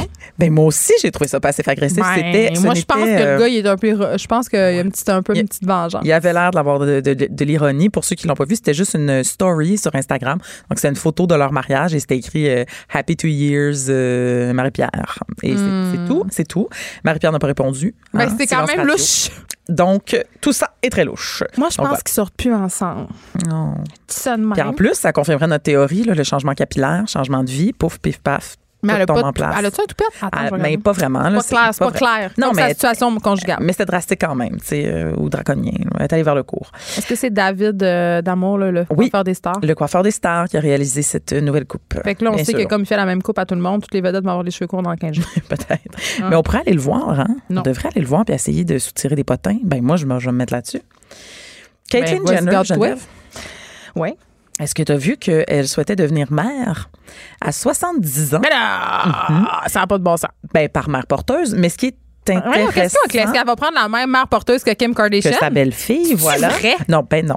mais ils en ont parlé. Ah, ils sont tellement euh, cringe, Oui, mais non, mais attends, si tu veux du cringe, parce que là, t'as pas entendu la fin. Sa copine, quel âge elle a? La copine de Caitlyn, tu crois? Ben là, je la regarde en ce moment, je triche à 25. Elle a 22 ans. Oh là là. Donc, ça fait à peu près 50 ans de différence pour, euh, pour ceux qui sont férus de mathématiques. Euh, mais Caitlyn Jenner est déjà, est déjà père, là, ton mère. Je suis mêlée là, à des enfants déjà. Ben, c'est ça. Ben, fait que là, ça. elle veut pas vraiment. elle est déjà. Là, elle veut, elle ben, veut avec. Euh, c'est que ce serait la première fois qu'elle aurait un enfant comme mère. Voilà. Donc, elle a eu euh, 10, ben, 6 enfants biologiques et 4 beaux enfants. Donc, 10. C'est vraiment différent avoir un enfant comme mère ou comme père. Là? Je veux dire, là, t'es mère, t'as des enfants de, tes enfants que déjà. J'avoue que je sais pas que ça change. c'est hein. fucké. Je sais pas. Comme, ben, moi, c'est question. moi, je suis toute pour ça. je veux dire, euh, change de sexe, fais tout ça. Je, je m'en pas. T'es pour ça, toi. Mais non, mais je veux que ça soit clair, ben parce que je sens que je vais avoir du courriel. Oui, oui, oui. Non, non, c'est pas un jugement de valeur sur. Euh, sur Vraiment euh, pas. Là. Non, non, non. C'est juste que je comprends. Tu sais, honnêtement, puis ça y appartient, je veux dire ça. Ça, c'est ma phrase préférée quand je sais plus quoi dire à quelqu'un, ça t'appartient. Bon. Mais tu sais, c'est comme. Je vois pas vraiment l'intérêt, puis, ben, elle a une blonde jeune, peut-être que c'est ça un peu le problème quand tu as une blonde plus jeune que toi. Il euh, faut peut-être que tu lui donnes des enfants à un moment donné. Mais 22 ans, je veux dire, y a-tu urgence? on s'entend-tu que c'est égoïste de mettre un enfant au monde à 70 ans? Il va te connaître. Euh, si l'espérance de vie des hommes nord-américains, c'est 80 ans, là, je veux dire, il va te connaître 10 ans, c'est chien. Ouais.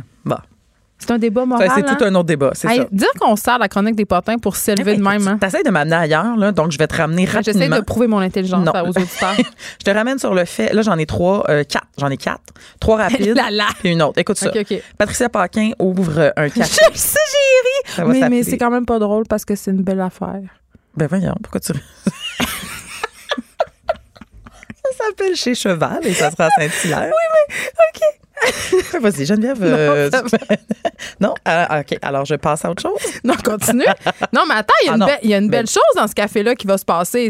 Tu sais, je ris, mais il y a une belle affaire parce qu'ils vont employer des gens qui souffrent d'autisme. On peut pas dire ça, souffrir d'autisme. Ils sont atteints. Non, non, non, ils sont, sont même pas atteints. C'est juste, euh, ils, ils Ce sont, sont des autistes, personnes Je autistes. sais plus qu'est-ce qu'il faut C'est dire. une personne autiste. Je marche sur parce des que c'est pas œufs, là. nécessairement une souffrance. Je m'excuse d'avance. Je m'excuse d'avance. Ben non, mais c'est- c'est c'est très bien, discutons-en. Mais c'est- mais c'est vraiment euh, cool pour personne vrai. autiste ou, euh, ou vivant avec le, le- le trouble, je pense, de l'autisme. Donc, euh, oui, Hey. et c'est même son fils, Benjamin, qui a fait le logo. Et c'est magnifique. Mais Donc, moi, c'est chez c'est c'est ça que je comprends pas. Chez Cheval, là, je suis là pour, ça- pour toi, Geneviève. Vas-y. C'est le premier maire de Saint-Hilaire qui s'appelait Monsieur Ah, Cheval. Je suis tombée inculte. OK. Mais non, c'est correct, mais c'est écrit dans le sac de chips, là, si jamais. euh, Mais tu c'est veux parce que là, je lis pas vraiment tout, tout, Ouais. tout. non. Moi, je regarde surtout les C'est photos. pour ça que je suis là. Donc, allez-y, il y a- il y, a même une photo euh, du monsieur en question. De Monsieur Cheval? Le monsieur Cheval. Le monsieur Incroyable. Cheval. Hey, vous êtes un site historique en Ah, fait. Toutes les qualités. Des archives. Ah, Il y a une section animaux sur votre site. J'aimerais ça qu'on en parle. Mais on- ça qu'on en parle une autre fois. Mais ça, c'est euh, vous irez. C'est une section feel good. C'est une section clickbait parce qu'on sait que tout ce qui pogne le plus sur Internet, ce sont les Non. animaux. Non, je refuse. Parce que loin de moi, l'idée de dire que le sac de chips, c'est une affaire de clickbait, Ouais, parce Caroline pas Murphy. du tout. Pas du Non, tout. non, hey, non, mais pour vrai, c'était à la demande euh, spéciale de notre patron, euh, cette section-là. Puis Quel, c'est quel vrai- patron modèlement? P- PKP? N- euh, non, non, c'est un Ah. peu moins notre patron, là. Il s'appelle Benoît. OK, Et, euh, lui, hein? Ah. Ouais, le monsieur avec une barbe. OK, c'est mon boss. Et oui, non, non, mais c'est vraiment une section feel good. Donc, c'est pas les histoires incroyables des araignées qui vont vous faire peur. là. Mais il y a C'est quand genre même- un petit koala. Ben, Le coq Maurice accusé en cours de nuisance sonore. Ouais, mais c'est parce dire. que lui, il est cute, là. C'est un petit coq. Est-ce quand même. trop fort. c'est vrai que c'est bon. Vous allez voir, il y a beaucoup de Un chat survit à une brassée de 35 Bon, minutes. tu vois, Allez Hey, lire ça. Moi, la semaine prochaine, j'exige Oui. que la chronique potin, ça soit tiré euh, des animaux. Des animaux? OK, de bon, ben, écoute, c'est notre prochain défi. Voilà. Fait que là, on s'en va vers Céline, mais Ah, euh, la semaine prochaine, animaux. On Ben non, mais chose? attends, il me reste mes deux dernières, Ah, rapido. Marc Hervieux a passé une pierre au rein euh, à l'hôpital de Saint-Jérôme. Ça. Bon, ça, c'est terminé. Ça l'air, ça fait bien mal. Hein. Ben oui, Plus apparemment. mal que les femmes qui accouchent, ça a l'air. On- Ça, c'est- Ça, ça, c'est les- l'excuse que les hommes se sont trouvés pour dire on a plus mal que vous autres. Moi, j'ai eu ni l'un ni l'autre. Taisez-vous. pas, euh, Taisez-vous. Ben, encore, hey, tais-toi. C'est ça. T'as même pas le droit de je me tais. Mais non, c'est ça, je dis rien. Valérie Taillefer, elle est là, dernière minute, Geneviève. Hey, là, c'est pas drôle. Non, mais là, c'est parce que j'ai dit tellement. En tout cas. Ah, t'as parlé, hein? Ah, t'as parlé, t'as parlé, t'as parlé, t'as parlé. Ben, on va le dire vite. Ouais. Valérie Taillefer sera en couple avec l'homme d'affaires Réal Bouclin, L'ex de Caroline Néron. l'ex de Caroline Hey, cette Néron. fille-là, on va se le dire, elle s'enligne des millionnaires, c'est un moyen temps. Franchement. Quoi? Elle fait juste ça de sa vie. Moi, j'ai juste dit ça. Elle C'est- François Lambert. Franchement. Elle avec tout le monde. Elle avec Jean Grody. Ils se sont fait construire un chalet. C'est elle qui avec Jean Grody? Ben oui. C'est eux. Ah, ils se sont Ils fait, fait, euh, ils se sont oui, on fait a vu leur construire un chalet avec un gun à colle. là. Ah, je peux pas te confirmer le gonacol. Tout était blanc puis collé. Il y a quoi? Il y avait rien de cloué? non, mais il faisait plein. C'était comme le. Juste la colle. Non, mais c'est l'espèce de style poche, là, shabby chic. Ah, t'as pas ça, dégueulasse. ben là, j'aimais ça en 1990. hein, Dans le temps du toupette. dans le temps du toupette. Mais euh, c'est ça. Euh, écoute, elle, euh, c'est ça. Elle passe de, elle valse dans les bras de différents millionnaires depuis longtemps. Ben écoute, on lui souhaite. On lui souhaite, beaucoup de bonheur. monde. Est-ce qu'on est prête, là? Est-ce qu'on est prête? Pour à Céline? Céline. Treated like a lady. Yes! Bon Écoute, trémolo. mais là, vous avez vu, ça se peut pas que vous avez rien vu. Première grosse affaire Non, qui est ça se peut cette pas. semaine. Non, parce que là, je veux dire, vous avez tous Internet, là. Pépé Munoz, toi, qui était Le danseur. sur le son danseur. Prend-il trop de place dans notre, notre Céline? Peut-être pas dedans, là. Ouais, mais parce dans, que dans il- la, attends, laissez-moi Il reformuler. est gay comme les blés, là. Dans la vie de notre Céline. Qu'est-ce que c'est ça, gay comme les blés? C'est une expression? C'est une belle expression. Comme les blés? Oui, ça veut dire, tu sais, c'est un beau gay. Il Gay comme les blés. Ah, comme euh, gay au printemps. Tu sais, il court dans le champ. Puis Ben je oui, mais l'aime. il est tout à fait, euh, il est tout Fait à fait est pas gay. dans Céline, mais non, son mais ami. il est très proche, il est autour, il est partout. Fait que là, il y aurait eu des proches qui auraient dit Ah, qu'il l'isole, qu'il a fait partir des gens de l'entourage de Céline. Mais tant mieux, là, qu'il a des vieux croulants. styliste, perdu- Ouais, mais tu sais, là, il, commence à, il commencerait à se refermer là, tu sais, autour d'elle. Puis elle, en tout cas, toujours selon des sources Il veut la contrôler connaît voler son argent. et elle serait en amour. Tu sais, genre, elle sait qu'il est gay, mais elle est en amour. Tu sais, un peu comme. euh, euh, c'est correct, ça. Ça tourne Ziggy. Mhm. Ah. Donc, tu sais, c'est ça, mon beau parallèle. C'est un garçon pas comme les autres. Tu vois? C'est ça. mais, mais moi, je l'aime. C'est pas, ma, faute. Alors, ça pourrait être Pépé. Non, mais alors, mais là, Pépé, ça, il pourrait être à voix à la vapeur. Il pourrait. mais c'est pas. pas ça qu'elle nous avait dit. Elle avait dit gay. Mais bon, est-ce que ça peut ça se peut se dédire, là. Tout à fait. De toute façon, euh, les orientations sexuelles... Oh. Petit moment de reculement. Hey, ça fait longtemps, hein? Je suis folle. Moi, c'est toujours euh, pas loin, cette tonne pour moi. C'est un garçon. Ben, dans les karaokés, c'est très le fun. C'est un peu deep. moi, je chante toujours les chansons les plus lourdes. Ah, tout aplati, toutes les soirées. Je, casse l'ambiance. mais, euh, mais c'est vrai, euh, mais les gens, on est un peu dans le même cas un peu que Britney Spears. Pas aussi intense, mais on, les rumeurs disent que euh, il contrôle ses pensées puis qu'il dit quoi faire, quoi porter, qu'il y a vraiment beaucoup beaucoup de pouvoir. Mais le gars, le pépé, pépé, le pépé, il est partout. Je savais pas qu'il était partout à ce point-là. C'est ça. Pépé en tout cas, lui là. Ouais, OK. Ben écoute, là, c'est parce que là, ça, ça c'était, ça, c'était lundi. Oh et là, coup, de, théâtre, l'équipe de Céline répond. Puis c'est quand même intéressant Est-ce que, la main de Renan s'est prononcée? c'est celle qui a pesé sur le clavier.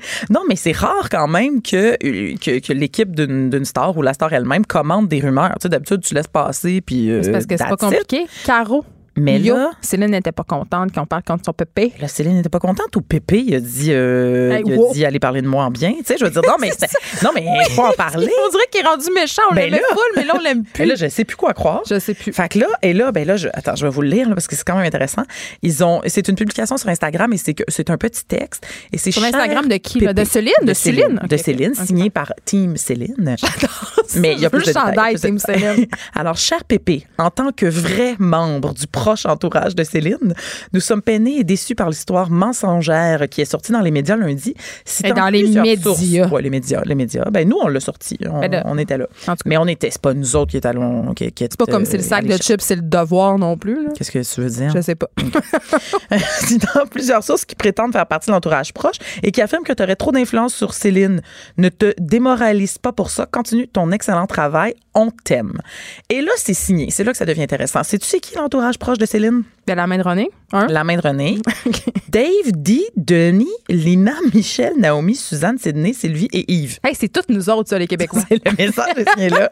Mais là, nous, on, là, on a ouvert euh, la, boîte de Pandore. Ben, on a ouvert l'enquête parce que là, c'est qui, qui, ces stars-là? Hey, là, là, Denis. Hey, ils nous garossent des noms. Suzanne. Fait que là, on a fait une petite recherche et là, j'aimerais saluer euh, Jean-Philippe euh, Daou, hein, recherchiste, journaliste. Exégète de Céline Dion notoire. Ah oui, oui, oui, oui, grand, grand fan. Devant l'éternel. Alors, j'en connaissais déjà plusieurs. Mais là, on les a pas toutes, mais on en a quand même 5 sur 10. Fait Il est trouvé, c'est qui ceux-là? Il y en a 5. On, on, écoute, on prend les appels, là, ouvrez les lignes, faites quelque chose. Un si vous savez. Cube Radio, si vous savez qui est Denise, appelez-nous. Non, non. il y a pas de, premièrement, il n'y a pas de Denise, là, il y a un Denis. Ah, okay? c'est la même affaire. focus pas. Alors, Di, premièrement, c'est sa coiffeuse. OK? On en a une. On a la première approche. Ensuite, on a Denis, ou Denis Savage, directeur de tournée et gars de son. OK? Parfait, on en a deux. Et gars de son. Le petit gars de l'audiovisuel. le gars de son. Il vient des images. Ils ont tout le temps l'air de la même affaire. Ils ont des longs cheveux blancs, une couette, puis ils sentent un peu la cigarette. Puis ils sont habillés en noir. Ben oui, parce qu'il faut pas les voir. Exactement. Ah. Ouais. Alors, euh, mais, Go, il est pas à quel? Non. Ben, il est ah. pas dans. Il, en tout cas, il, il a été mis dehors par Pépé. Euh, Attends, là, j'ai pas fini. Sydney, c'est sa styliste avec Pépé, parce que Pépé là, qui a botté l'autre styliste dehors, supposément. Oui, il y avait des vues sur le style à Céline. Exactement. Et euh, finalement, Michel, ben là, c'est Michel Dion, le son frère, on le connaît. Michou, Michou. On le connaît. Et finalement, Yves, et là, on n'est pas sûr, mais on pense que Yves, il s'agirait de Yves Aucoin à la euh, conception de l'éclairage. Donc, un, un, autre gars de la technique. Les gens vraiment proches d'elle. Ben, c'est les gens qui la suivent partout quand même depuis de nombreuses années. Puis la main de René. Euh, donc là, il nous en manque. Là, là tu, tu décroches là, de la main de René. Non, je n'en reviendrai jamais. Mais là, tu te rappelles, je vous avais annoncé ici qu'elle a aussi fait mouler les mains de ses enfants. Hein? mais qu'est-ce qu'elle a avec les mains, là? C'est une mainomaniaque? Ben, y a-t-il un nom de perversité pour ça? Hum, je sais pas. Mais elle est un peu spirituelle, euh, comment dire. Euh, elle est spéciale, là, c'est Céline. Oh, je vais jamais oublier son mariage égyptien. ça, c'est drôle parce que Vanessa Destinée, euh, que vous connaissez, ben oui, puis ben qui anime avec Rosemée Témorin ici, disait, tu sais, faisait une remarque que je trouvais fort juste sur sa page Facebook. Elle disait, écoute, là, on vient-tu se réveiller puis te rendre compte que Ah oui. Céline est un peu excentrique puis un peu crégré, là, parce que, Chris, rappelons-nous son mariage égyptien puis toutes ses excentricités. Céline- Sa robe avec une bobette pas de fond au Grammy, genre Hey, en 2004. Never forget. A toujours été. euh, Céline a toujours été too much. Ben oui. C'est pas nouveau, c'est pas nouveau. on s'est mis dans la tête qu'elle était. Il a bien réussi son coup. euh, je pense que René Angélil la contrôlait pas mal plus que Pépé. Honnêtement, là. Je pense que là, euh, c'est la Ben, vraie. c'est ça. C'est peut-être plus la vraie Céline. Elle a dit, elle a dit, j'ai 50 ans, je me sens qu'elle enfin veut. moi-même. Oh, tout ça, ouais, les belles qu'elle fasse paroles de croissance personnelle. Elle t'avait d'écrire, elle t'avait de nous écrire un livre. Ah, j'aimerais ça. Moi, je le file. Une je le autobiographie. file. Ouais, une, une autobiographie par non autorisée Ouais, ouais, non. par elle-même. Ah. Ah ben j'a- j'aimerais ça. Mais pour remettre les pendules. Ben, Ben, il crème. faut. Ah oui, nous autres, ça, on en- ben, ben, en fait, petit scoop, là. Ah. Mais on est en train de préparer 27 photos qui prouvent que Céline a toujours été too much. Puis là, là, vous irez Hey. voir ça. Ça va être en ligne dans quelques heures sur le sac de chips. C'est effectivement pas nouveau. Là. Il t'a des affaires dans son garde-robe les années 90. Moi, je sais, elle a joué dans des fleurs sur la neige. T'en rappelles-tu? Euh, non. Elle a fait- non. Hey, mais non, ben, t'es peut-être trop jeune, mais Céline euh, a eu euh, ses heures de gloire en tant qu'actrice. On peut, je pense, retrouver des fleurs sur la neige euh, Ah. sur YouTube. C'était une série qui parlait d'une enfant battue, Elisa T, si je me rappelle Ah. bien. Et euh, c'était épouvantable. C'était épouvantable, cette histoire-là. Et le jeu de Céline aussi était épouvantable. Mais Céline a toujours été un peu à gauche, à droite, un peu partout, en train de faire des affaires. Ben, le cheveu de Céline. Hey, elle chante incognito, là. Je veux dire, Oui. regarde. Mais, mais moi, je suis fascinée par son cheveu, là. De, de- de par les années, là, à travers les années, elle, elle en a On a vraiment une relation intense avec Céline Dion. Tu sais, on niaisait Hey. euh, quelques semaines, on disait il y a des gens qui, qui voudraient que Céline Dion soit sur nos billets de banque. Mais tu sais, Ouais, ouais. mais c'est sûr que non, là, on veut pas ça, mais les gens comment ça dérange. euh, Tu sais, Sophie Durocher faisait une, une chronique dans le Journal de Montréal et je la trouvais assez juste. Elle disait nous autres au Québec, notre vrai problème, c'est de savoir si oui ou non Céline Dion est folle ou pas. Je veux dire, on a une espèce de fichu Ah problème collectif avec cette femme-là. là. Calmons-nous. Ah oui, c'est notre Céline nationale. Tout le monde a son mot à nous dire. il y, a des- il y a tellement de commentaires qui. Elle est tellement comme nous autres. Oui, mais les gens se l'approprient, là. Ah, ben moi, je l'aimais mieux avant. On l'aime parce qu'elle est comme nous pourquoi, autres. Pourquoi, on- pourquoi pense-t-on que ces commentaires-là sont pertinents? C'est Je sais pourquoi? pas. Parce que c'est ça. On l'aime parce que, comme nous, Céline, justement, là, elle, elle nous fait penser à Suzanne puis à Diane, tout ça. Mais Céline, c'est Elle pas- a elle est pas comme nous autres. C'est une, star, une star internationale qui fait fermer les magasins de jouets à Québec quand elle va magasiner pour ses enfants. Elle a des stylistes. Elle vit à Jupiter Island. Elle a vendu, mais elle a rien de comme nous autres. C'est juste une, une opération marketing incroyable de nous faire croire qu'elle est donc pareil comme nous autres puis que t'es que kayak. Mais c'est une diva superstar internationale qui n'a rien en commun avec les moldus que nous sommes. On Ouais. s'entend. Mais Ouais. tu sais, des fois, elle revient, puis elle parle, puis je veux dire, elle parle de son été au Québec, puis elle a, son ça nous touche donc. Mais ça nous touche. Ça prend juste ça, tu sais, pour raviver la flamme. Ça nous euh, prend juste qu'elle aille en. France puis qu'elle prenne un petit peu l'accent français puis qu'on fasse ah, espèce de vendu Ben de colonisé puis ben pas moi. Mais, euh, Mon mais Dieu, j'en avais long à dire. Ben, t'as- t'écoute, euh, non, mais je veux juste conclure en Ça disant que Céline, c'est comme si elle, elle nous avait répondu collectivement ce matin. Avec son Instagram. Avec son Instagram, son Facebook. Team parce qu'elle va être euh, à la une du euh, Harper's Bazaar, le magazine J'ai féminin sur vu la des mode. photos circuler. Et c'est comme si elle répondait à tout le monde comme Hey, j'ai-tu le droit d'être excentrique ou pas? Ben, quinte-toi, trois nouvelles photos complètement excentriques. Elle a, elle arbore, je crois que c'est une perruque, là. Elle a le cheveu court, euh, Ouais, un peu champignon en bol. connue pour ses extensions, ses perruques. Ben, c'est ça. C'est que si c'est pas une perruque, euh, elle s'est remis des extensions euh, assez vite, là, parce qu'elle Ouais. a le cheveu court, puis c'est complètement ex- exagéré. Elle porte des immenses vêtements. C'est c'est magnifique. Euh, allez voir ça. C'est tout. C'est c'est habillé par euh, Karine euh, Ro- Roitfield? Elle lâche pas, tu vas et photographié par Mario Sorrenti. Mais c'est voir ça. Mais oui, mais ça relance. Il y a des gens déjà qui ont vu les photos puis qui ont leur petit mot à dire. Évidemment, les gérants d'estrade que nous sommes avons des opinions. Ben oui. Mais c'est comme si une femme de 50 ans avait pas le droit de s'habiller comme elle voulait, qu'il fallait absolument qu'elle porte des tailleurs, des chandails de laine. Ouais. On peut-tu comme arrêter avec ça? Ah oui. Puis, puis ça, c'est sans parler des commentaires sur son poids aussi. Là. Parce que sais, c'est ses vêtements, Ben. c'est son poids, c'est tout. C'est tout. C'est ça, on peut. Laissez, laissez- laissez Céline. Écoutez Ziggy, puis fermez-vous là. Moi, c'est ça que je pense. Écoute, Caroline J. Murphy, là, tu nous as fait une promesse. La semaine prochaine, Ah. c'est spécial animaux, mais là, ça va être un peu tough. Fait que je te. J'ai un défi. Non, mais je te laisse un peu sortir de ton défi. S'il y a des stars qui ont des affaires avec Ben, des animaux, là, genre, tu sais, comme. déjà là. Never Forget Paris Mhm. Hilton, son espèce de petit singe bizarre, là, avec des gros yeux globuleux. Là. Arc. En tout cas, t'as le droit. Je parlerai pas de ça. On s'arrête un instant. Félix Séguin est avec nous après la pause. J'espère qu'il a écouté notre segment sur Céline. Il nous a sûrement jugé. Il est un journaliste très sérieux. Elle a du mordant. Et aucun règlement municipal ne l'interdit. Geneviève anime les effrontés. Cube Radio. Je, je vous l'ai dit en début d'émission, je suis super contente de recevoir euh, Félix Séguin parce que je suis une grande fan, premièrement, euh, de podcasts, dont le podcast réalisé euh, avec Brigitte Noël, Narcos PQ. Bonjour, Félix. Bonjour Geneviève, bonjour.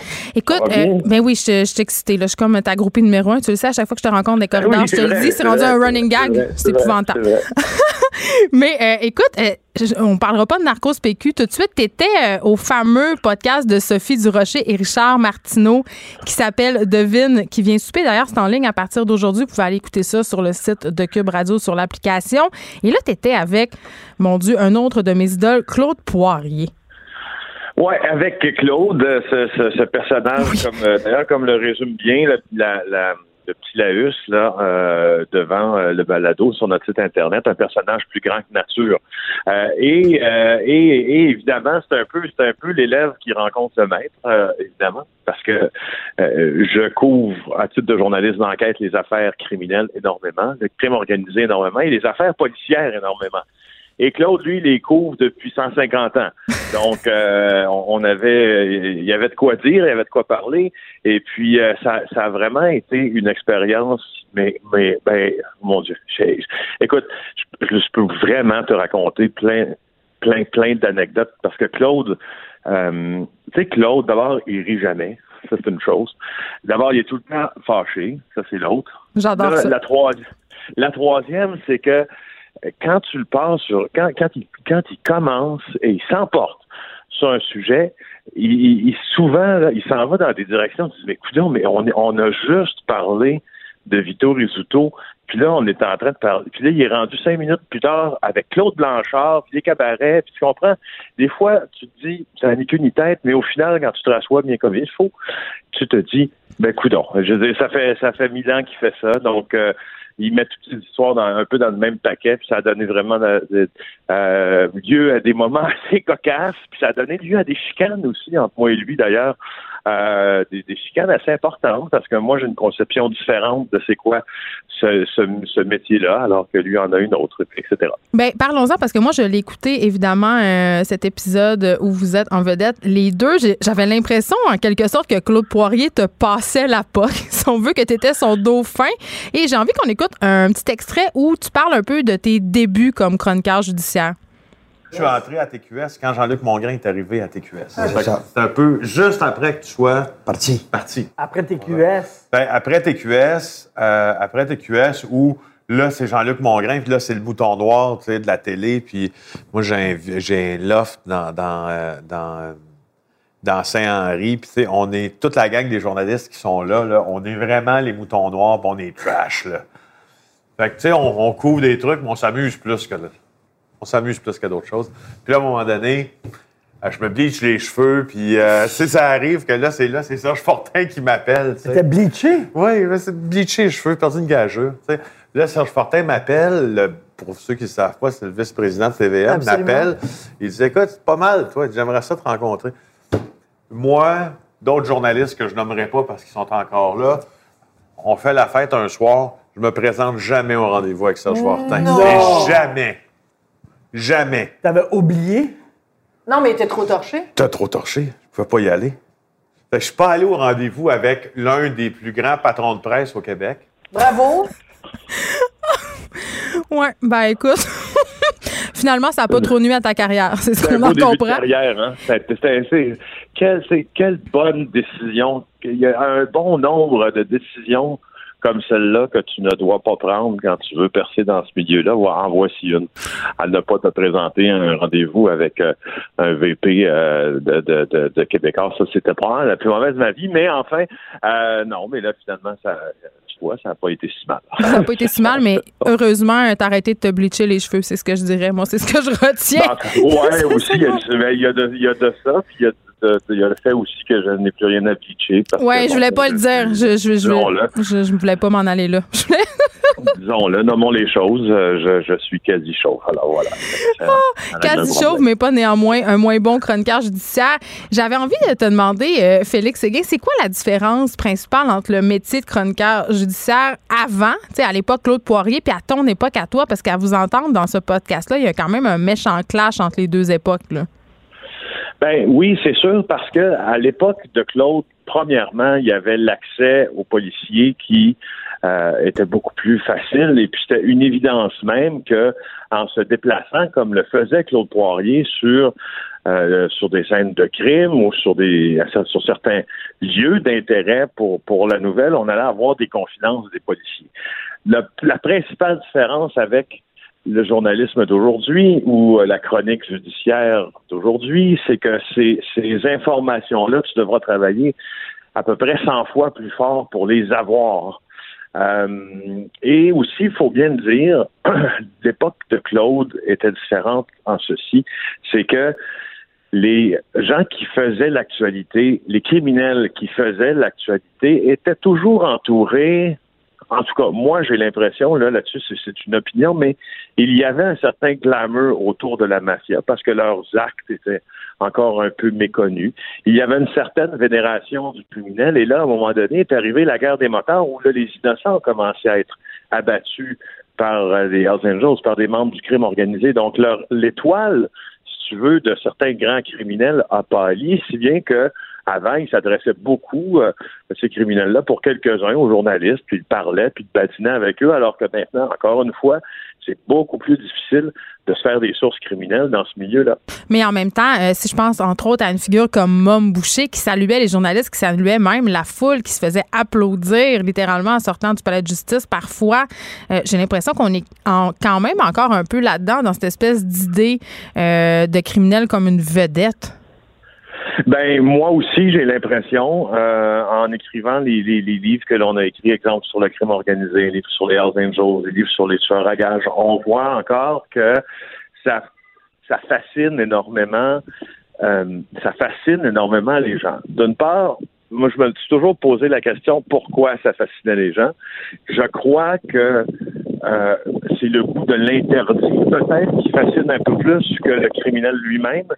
Euh, J'ose enfin, j'ose l'espérer minimalement parce que, euh, enfin, moi, je fais ça parce que je fais ce que je fais parce que à aller explorer comment se vivent ces zones interdites-là, puis qu'est-ce qui se passe et comment se retrouve chamboulé, disons, notre système de valeurs quand on fait partie du, de ce monde interlope-là. C'est ça qui me branche. En tout cas, j'ose espérer que c'est ce qui branche les gens, mais je pense que tu as raison aussi qu'il y a peut-être un ça dépasse peut-être un peu ça certaines fois. Mais euh, tu parles des valeurs, euh, justement. Euh, en écoutant Narcos PQ, tu sais, vous avez parlé justement des gens qui s'adonnaient au trafic de drogue, qui faisaient de la contrebande, tu sais, des gens quand même qui sont responsables de beaucoup de détresse, de, des morts aussi. il y a des meurtres, plus pas juste dans le cadre de Narcos PQ, évidemment, dans le cadre de ton métier, tu parles. Tu sais, une des parties vraiment importantes de ton travail, c'est de parler à des bandits. je veux dire, un, c'est quoi l'intérêt ces gens-là de te parler?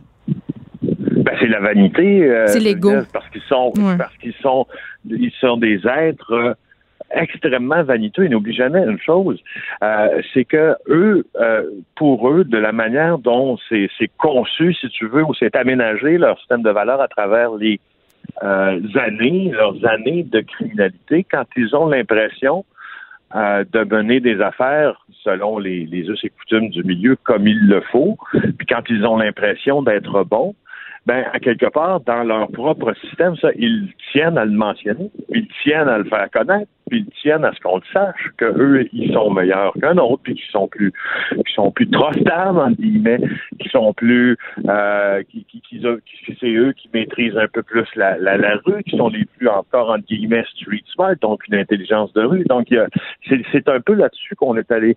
C'est, la, la ben là, Félix, sur laquelle on a mis. Ouais, c'est comme si vous, vous utilisaient en, en quelque part pour faire leur campagne de relations publiques, en quelque part. Ben, on peut le dire, on peut le dire. On a embarqué. Moi, quand j'ai, quand j'ai, on, a fait l'idéation de ce projet-là, ça fait deux ans déjà. Je sais très bien que c'est un danger, ça. Et c'en est un, en fait. Et ça en demeure un parce que euh, oui, tu peux, tu peux penser euh, que ces gens-là utilisent un peu, sauf que euh, un journaliste qu'on respecte tous beaucoup, j'en suis sûr, de qui j'ai déjà entendu ça, Alain Gravel, qui nous qui me parlait euh, à un certain moment donné du but oblique des individus. les gens ont tous, quand ils te parlent, un but oblique, n'est-ce pas? Quand tu es journaliste, parce que bon, ils veulent souvent, ils veulent nuire à quelqu'un. Mais sauf que quand tu traces la ligne de l'intérêt public, même si cette personne-là a de mauvaises idées en tête, il y a peut-être après tout la- une question d'intérêt public qui peut être servie en diffusant ce- ces histoires-là. C'est pour ça qu'on l'a fait d'ailleurs. Et là, euh, notre, notre postulat de départ, disons. Et là, Félix, tu fais allusion aux fameuses sources. Ça m'amène à te demander, parce que ça, je pense que ça fascine beaucoup de gens, comment elles viennent à toi, ces personnes-là? Écoute, euh, elles viennent à moi des fois par personne interposée. Des fois, c'est beaucoup plus simple que l'on pense. Elles viennent à moi directement euh, par Facebook, par euh, par la messagerie encryptée Signal, par par, téléphone non encrypté, par message texte directement. Euh, et ça donne lieu à des rencontres des fois très, très surprenantes. Euh, et, euh, et, les, et les meilleures sont souvent celles euh, qui viennent à toi, pas celles que tu tentes de recruter. Non, pour, mais parce que ces gens-là, justement, ont un intérêt, donc sont prêts à se mettre à table. Ben oui, puis en même temps, euh, il y a comme un, y a comme un échange de bons procédés là-dedans. Tant que tu, tu, tu t'en, tant que tu mets euh, au centre de la relation journaliste et source la recherche de la vérité, puis tu es inflexible sur sur la vérité, puis le- la proposition de ton côté est claire.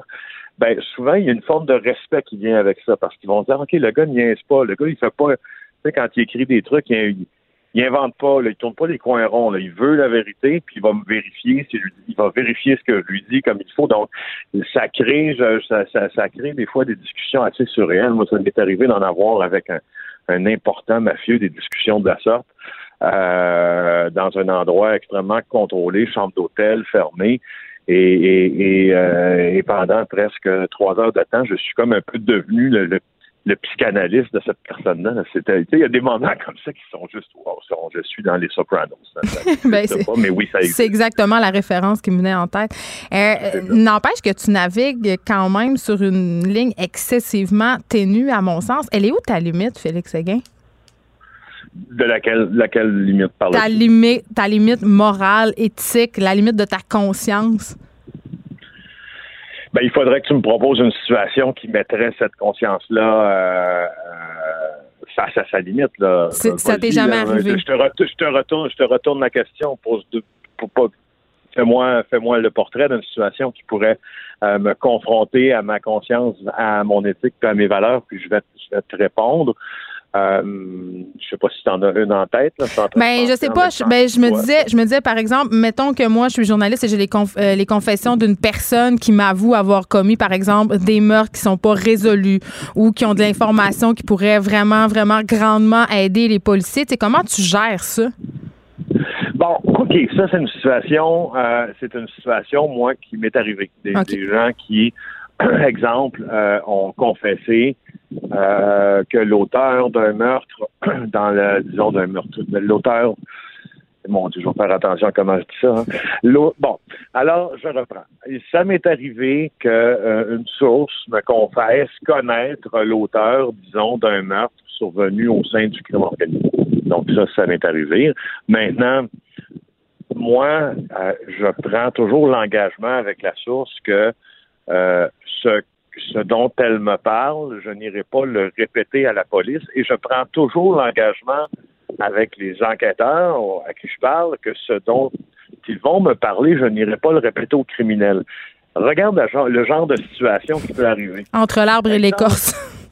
Sais, exemple, exemple, un policier qui te confie, euh, bon ben cette personne-là, euh, on l'a, on l'a dans le collimateur, ça, ça, va être notre cible, on pense qu'on va l'arrêter telle date, on pense que c'est un gros importateur et tout ça.